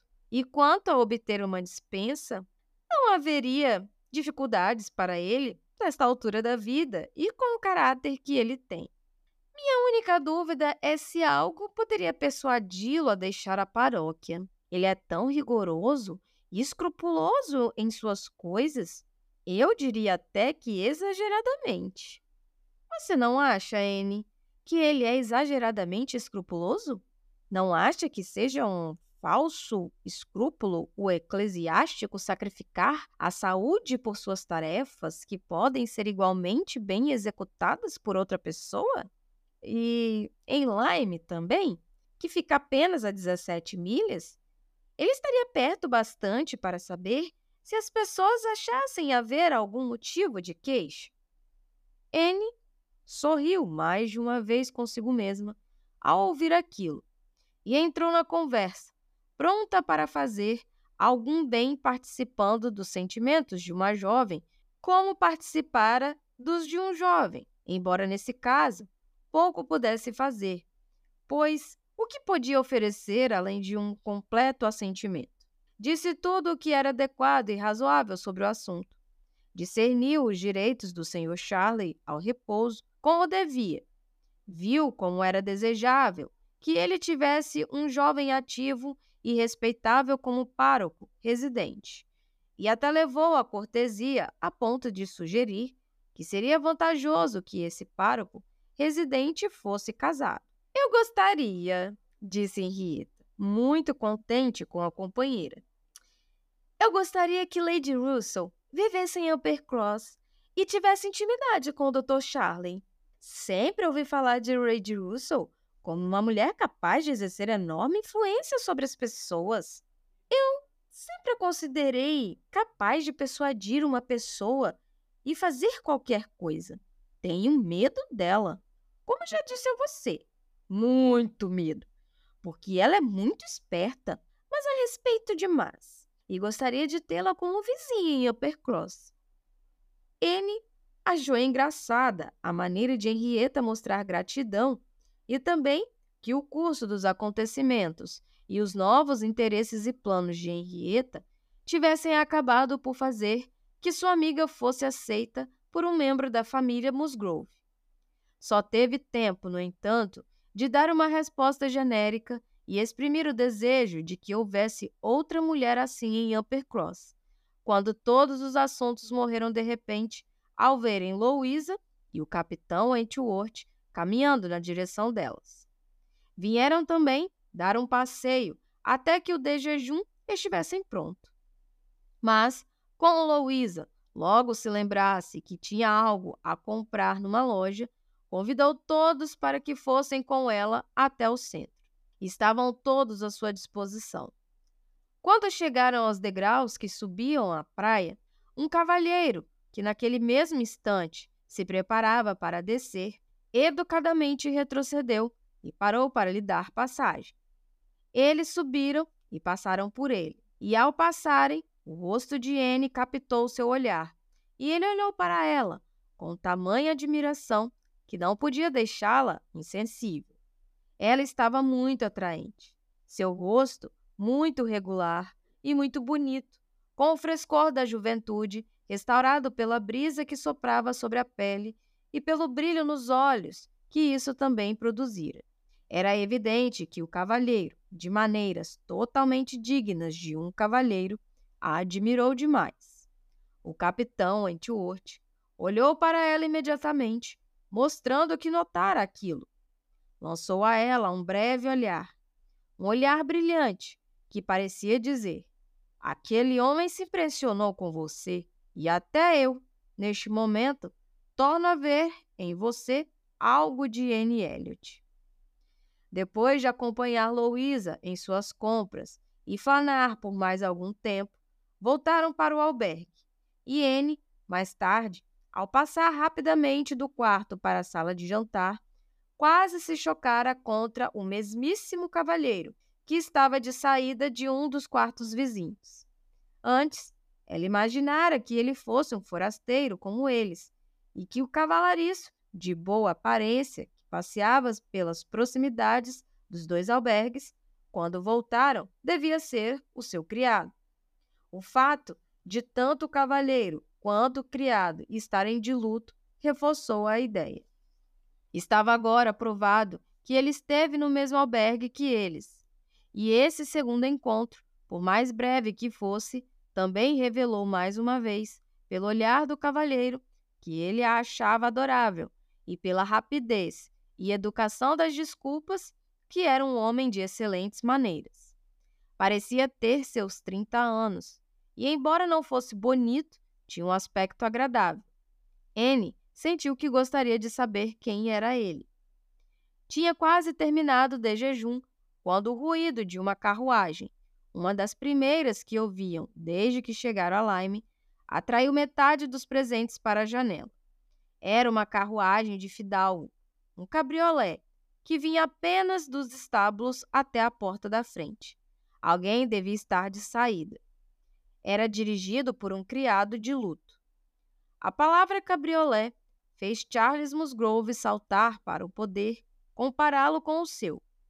O criado de luto despertou a curiosidade de Anne, e todos os seis se reuniram para olhar no momento em que o dono do cabriolé atravessava a porta em meio às reverências e atenções dos empregados. e, ocupando seu lugar, partia. Ah! Exclamou o capitão Wentworth de imediato e com um olhar de relance para Anne. É aquele homem que passou por nós. As senhoritas Musgroves concordaram e, tendo-os todos seguidos com os olhos até o mais alto da colina que puderam, voltaram à mesa de, jejum. O garçom logo em seguida entrou na sala. Por obsequio, disse logo o capitão Edward. Pode dizer-nos o nome do cavalheiro que acaba de partir? Posso, sir. É o senhor Elliot, um cavalheiro riquíssimo que chegou a noite passada vindo de Sidemouth. Acho que o senhor ouviu a carruagem, sir. Enquanto jantava, ele partiu agora para Crewkerne, a caminho de Bath e Londres. Elliot? Muitos se entreolharam e muitos repetiram o nome antes que todas aquelas informações fossem passadas, mesmo com a rapidez de um garçom. Meu Deus! exclamou Mary. Deve ser o nosso primo. Deve ser o nosso senhor Elliot. Deve ser, claro. Charles N. Não deve ser ele? De luto, exatamente como nosso senhor Elliot deve estar. Que incrível! No mesmíssimo albergue que nós. N, não deve ser o nosso senhor Elliot? O herdeiro mais próximo do papai? Por favor, voltando-se para o garçom. Você não ouviu? O criado dele não disse que ele pertencia à família Carrington? Hum, não, senhora. Ele não mencionou nenhuma família em especial, mas disse que seu amo era um homem riquíssimo e um dia seria criado baronete. Aí está! Vocês veem! exclamou Mary em êxtase. Exatamente como eu disse, o herdeiro de Sir Walter Elliot. Tinha certeza de que acabaria sabendo se fosse verdade. Garanto que esse é um detalhe que seus criados se apressam revelar em todos os lugares aonde ele vai. Mas ele, veja só que coisa incrível! Queria ter olhado mais para ele. Queria ter sabido o tempo quem ele era. Mas podemos apresentar-nos uns aos outros. Você acha que ele tem o jeito dos Elliot? Mal olhei para ele. Estava olhando para os cavalos dele. Mas acho que ele tinha algo do jeito dos Elliot. É surpreendentemente que o brasão não tenha chamado a minha atenção. Ah, o capuz pote tinha sido pendurado sobre o painel da carruagem, cobrindo o brasão. Se não fosse por isso, tenho certeza de que o teria observado. E o libré também. Se o criado não tivesse de luto, nós o teríamos reconhecido pela libré. Considerando todas essas extraordinárias circunstâncias juntas, disse o capitão Wentworth, devemos ver nisso a mão da providência que não quis que vocês fossem apresentados ao primo. Quando conseguiu reter a atenção de Mary, ele tentou calmamente convencê-la de que o pai delas e o Sr. Elliot não vinham há muitos anos mantendo relações suficientemente boas para que uma tentativa de apresentação fosse desejável. Ao mesmo tempo, todavia, era um secreto prazer para ela ter visto o primo e saber que o futuro proprietário de Kellent era, sem dúvida, um cavalheiro e tinha um ar de grande bom senso. Não pretendia, de modo algum, mencionar o segundo encontro com ele. Por sorte, Mary não esteve presente quando cruzaram com ele durante o passeio matinal. Mas se teria sentido injuriada pelo fato de Anne ter se quase chocado com ele no corredor, enquanto ela nem perto dele chegara. Não, aquele pequeno encontro entre primos devia permanecer absolutamente secreto. É claro, disse Mary, que você há de mencionar que vimos o Sr. Elliot da próxima vez que escrever para Beth. Acho que o papai certamente devia saber disso. Conte tudo sobre ele. Anne evitou dar uma resposta direta, mas considerava que aquela circunstância não só merecia ser comunicada, como também devia ser ignorada. Ela conhecia a ofensa feita muitos anos antes de seu pai. Suspeitava da parte importante que Elizabeth tinha no caso.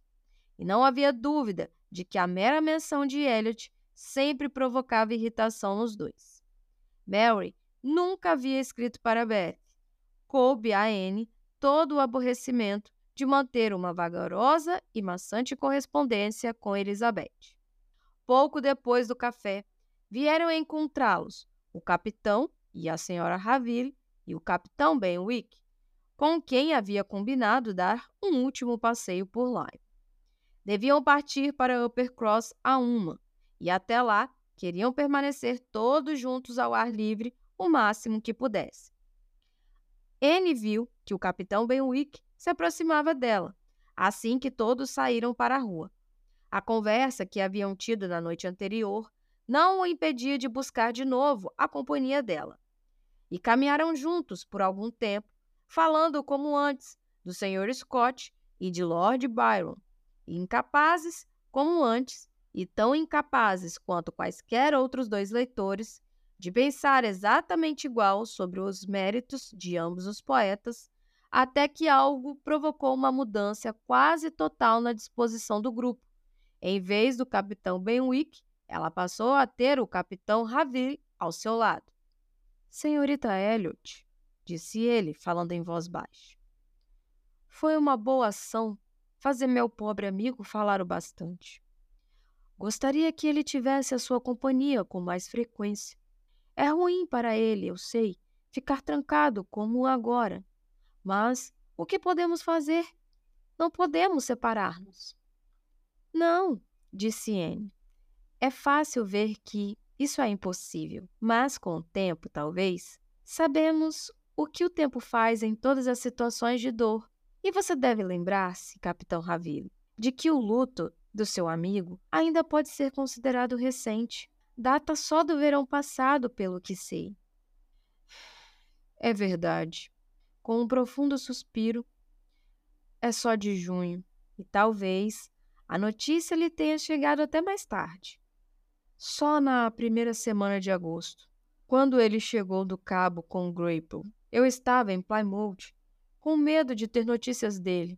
Ele enviara cartas, mas Grapple, estando a serviço, devia prosseguir até Portsmouth. Era ali que ele deveria receber a notícia.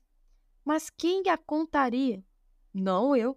Eu preferia ser içado no lais da verga. Ninguém podia fazer aquilo, a não ser o nosso bom amigo, apontando para o capitão Wentworth. O Laconia chegara a Plymouth uma semana antes. Não havia perigo de receber ordens para zapar de novo. Quanto ao resto, fez tudo por conta própria.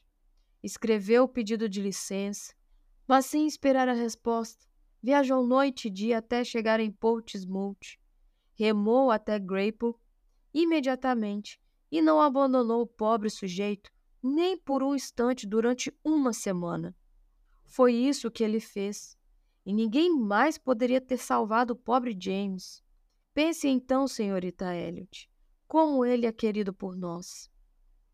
Anne pensou intensamente sobre a questão e disse em resposta o que os seus próprios sentimentos lhe permitiam dizer, ou o que os dele podiam suportar, pois ele estava comovido demais para voltar a tocar no assunto e, quando tornou a falar, escolheu um tema completamente diferente.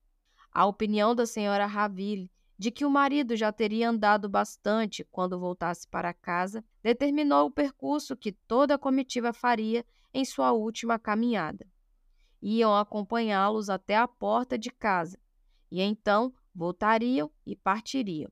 Pelos cálculos que fizeram, só havia tempo para isso. Mas, quando chegaram às cercanias do coube, manifestou-se um desejo geral de dar uma volta por ele mais uma vez. Todos gostaram tanto da ideia e Louisa logo se tornou tão decidida que acharam que em 15 minutos a mais não fariam nenhuma diferença.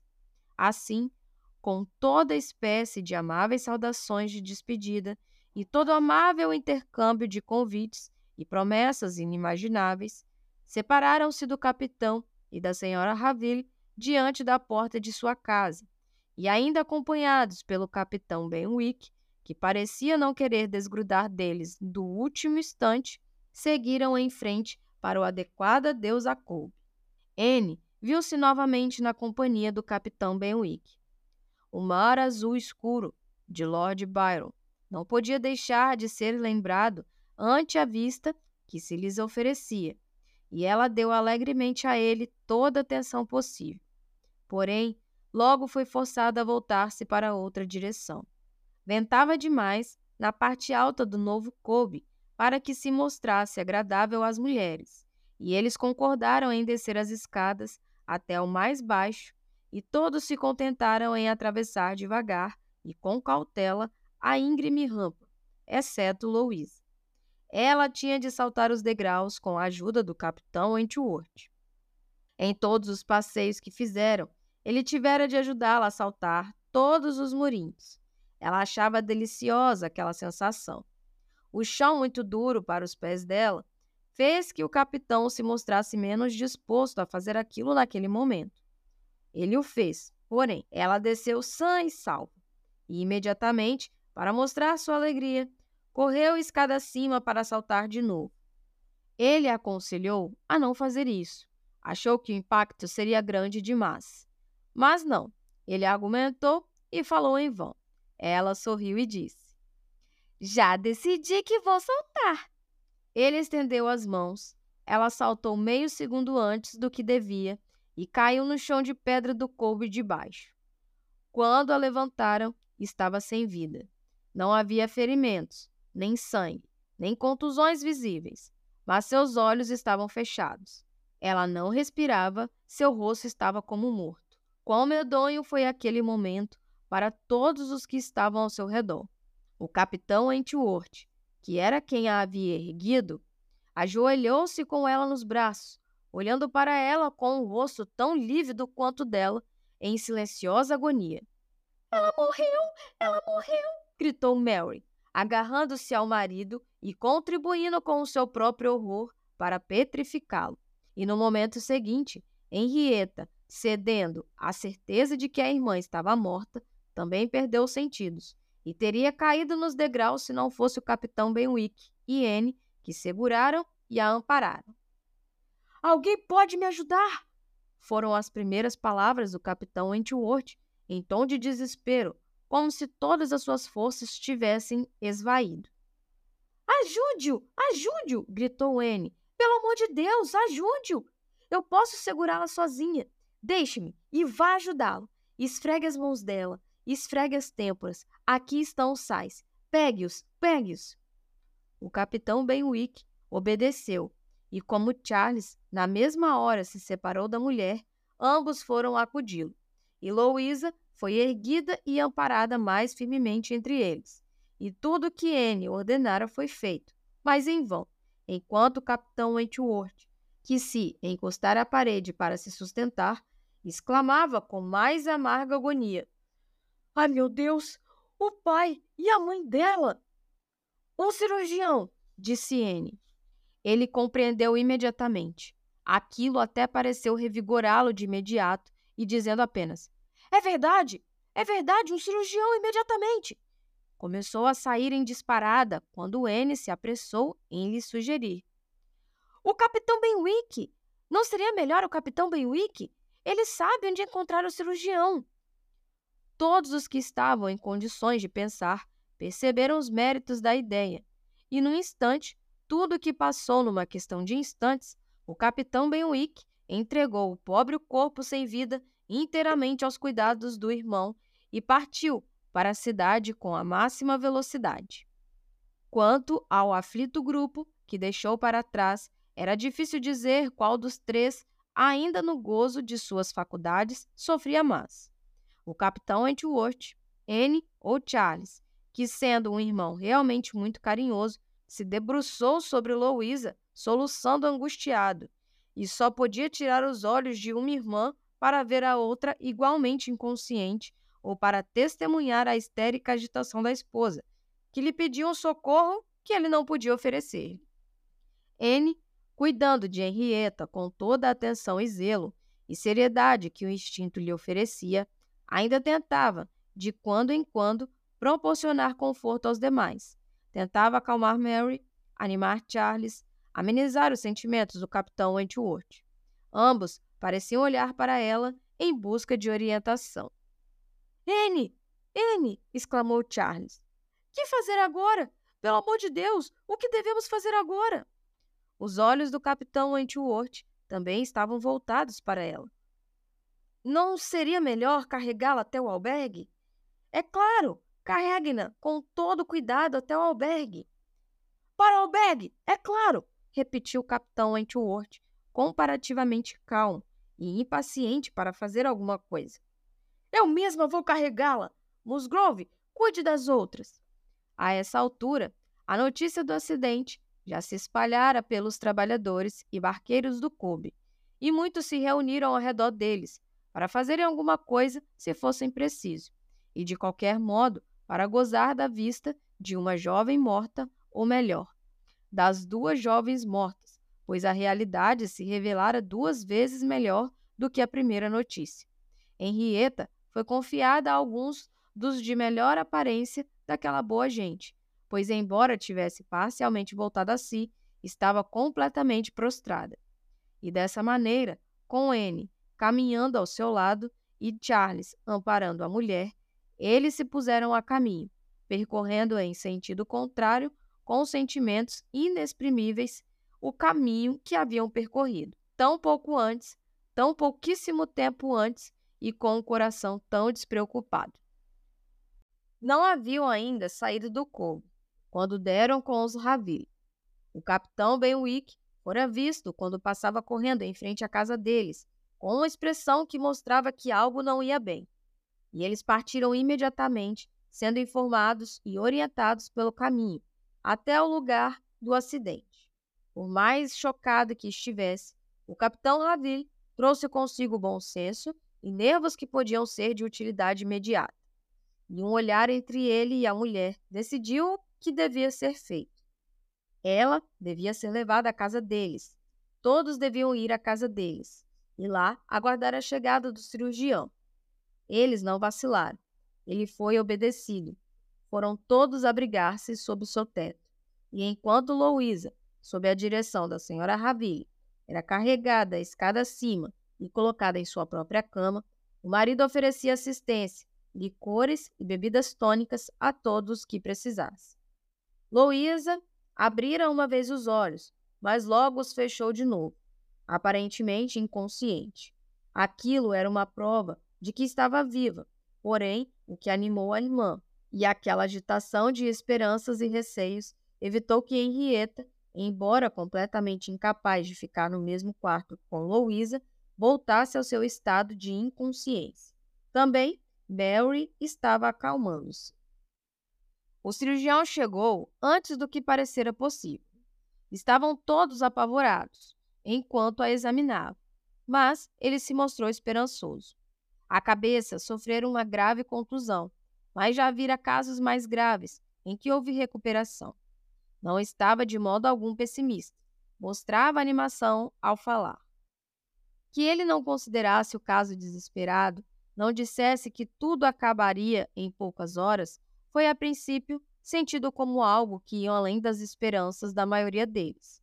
E pode-se imaginar o entusiasmo de um tal indulto, o júbilo profundo e silencioso depois que algumas fervorosas jaculatórias de gratidão foram oferecidas aos céus.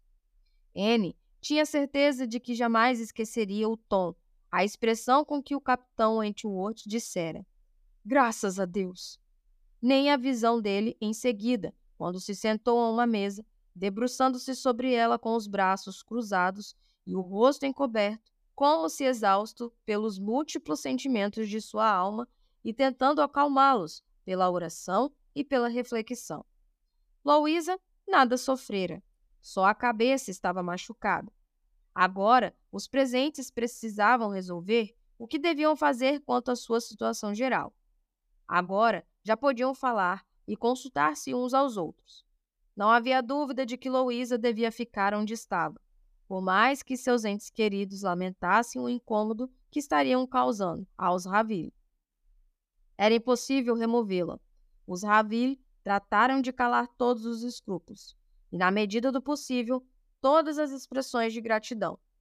Eles haviam previsto e arranjado tudo antes que os outros começassem a refletir. O capitão Benwick cederia seu quarto a eles e ia dormir em algum outro lugar. E tudo ficou acertado. Só estavam preocupados com o fato de a casa não poder abrigar mais ninguém. E mesmo assim, talvez, pondo as crianças no quarto da empregada ou se armassem uma cama em algum lugar, não perdiam a esperança de abrir lugar para mais duas ou três pessoas, supondo que elas quisessem ficar ali, mesmo se, com relação à assistência, a senhorita Musgrove não tivesse a nenhuma apreensão em deixá-la inteiramente aos cuidados da senhora Raville. A senhora Raville era uma enfermeira muito experiente, e o mesmo se podia dizer da babá de seus filhos, que vivia com ela muito tempo e a acompanhara em todas as suas viagens.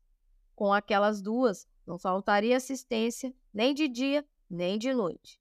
E tudo isso era dito como uma irresistível autenticidade e sinceridade de sentimentos. Charles, Henrietta e o capitão Wentworth estavam os três reunidos em consulta, e por alguns momentos foi só um intercâmbio de perplexidade e terror. Uppercross, a necessidade de alguém ir a Uppercross, a notícia ser dada, como podiam ser comunicada ao senhor e à senhora Musgrove, o adiantado da manhã, já uma hora passada depois do horário em que deviam ter partido, a impossibilidade de chegar num tempo razoável. A princípio, não eram capazes de mais nada além de tais exclamações. Mas, pouco depois, o capitão Wentworth, recompondo-se, disse: Temos de decidir logo. Não temos mais nenhum minuto a perder. Cada minuto é precioso. Alguém deve ir a Uppercross imediatamente. Musgrove, ou você, ou eu. Charles concordou, mas disse estar decidido a não ir. Causaria o menor incômodo possível ao capitão e à senhora Raville. Mas abandonar a irmã num tal estado ele nem devia e nem queria. Isso estava decidido. E Henrietta, inicialmente, disse a mesma coisa.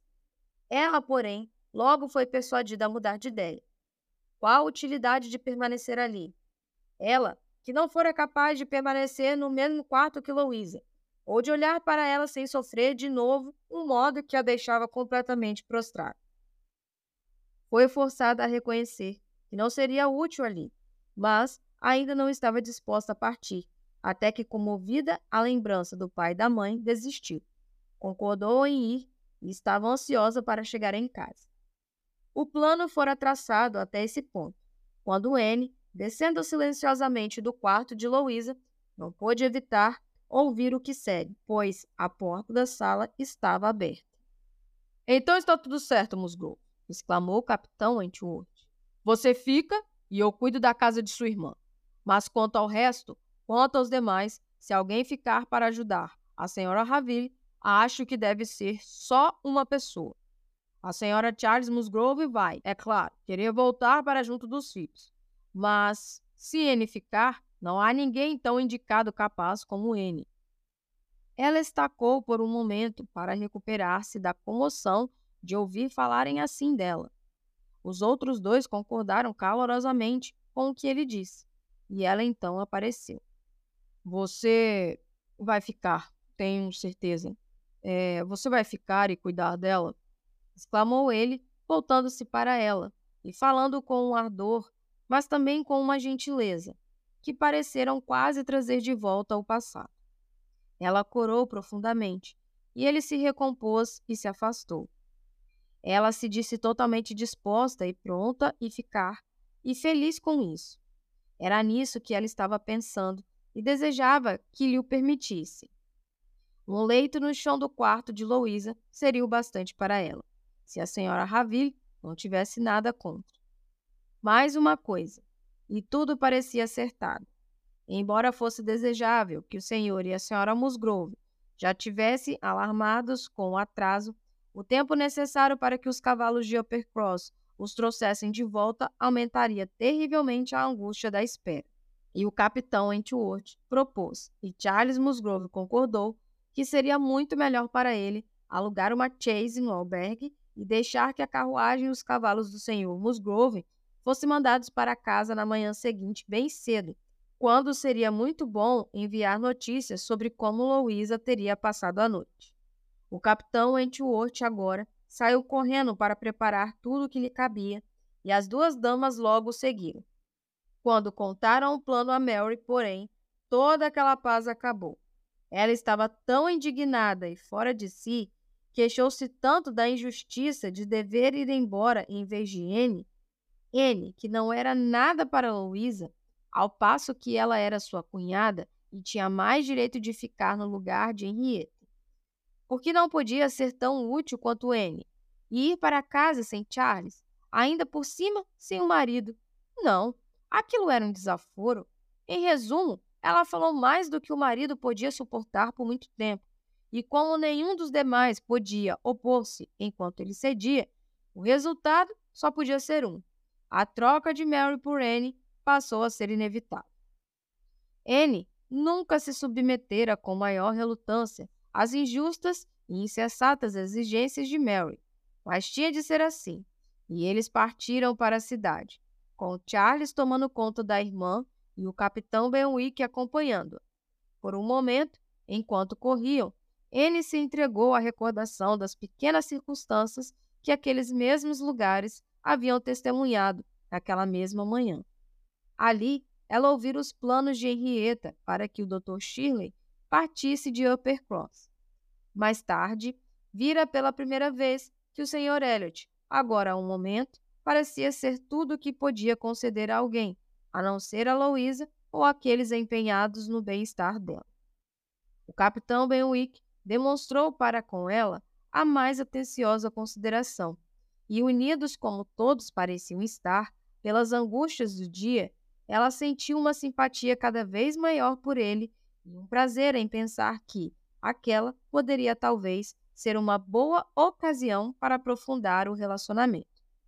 O capitão Wentworth estava à espera deles, e uma chaise puxada por quatro cavalos estavam pronta para partir, estacionada para a conveniência deles na parte mais baixa da rua.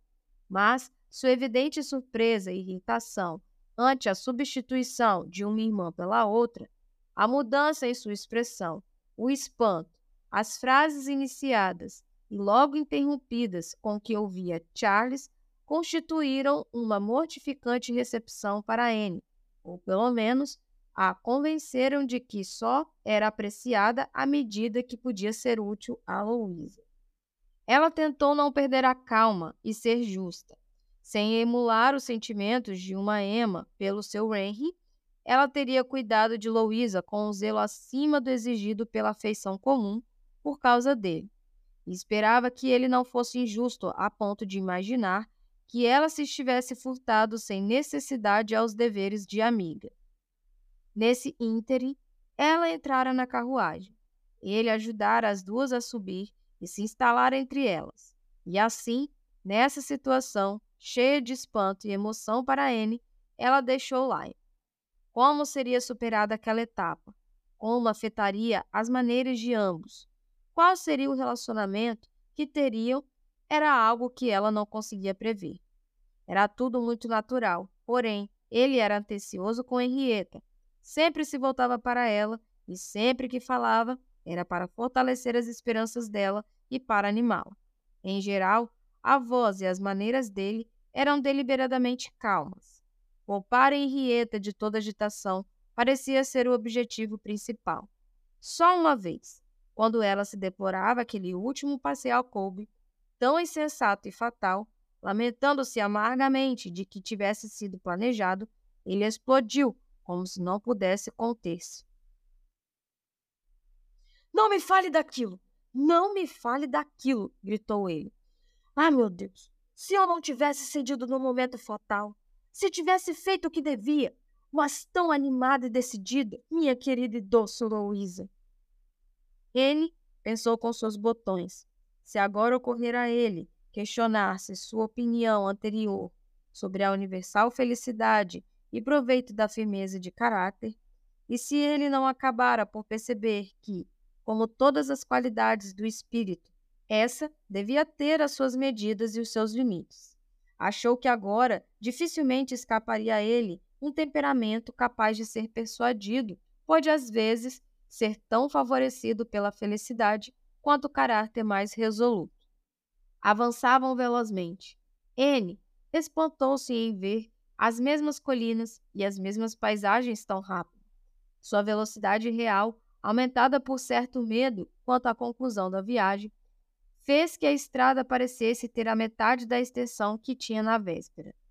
Estava cada vez mais escuro, porém, quando chegaram ao vilarejo de Uppercross, e durante algum tempo se fez um completo silêncio.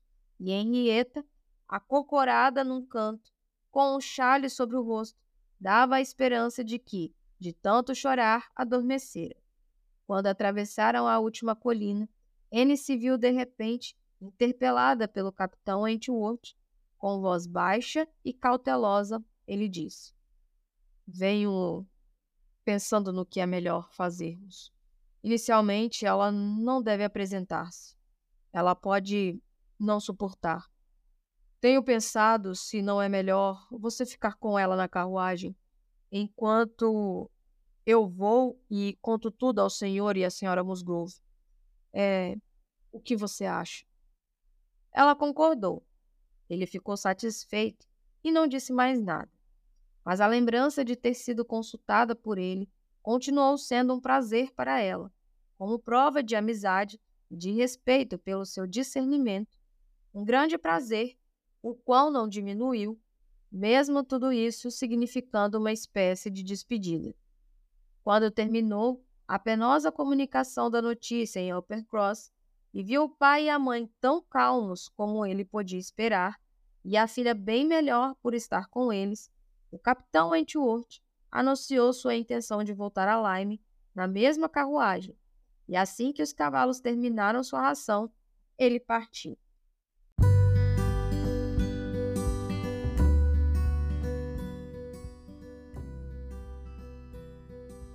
E aí, pessoas? Finalizamos então esse episódio tão especial com a leitura de mais quatro capítulos do livro Persuasão.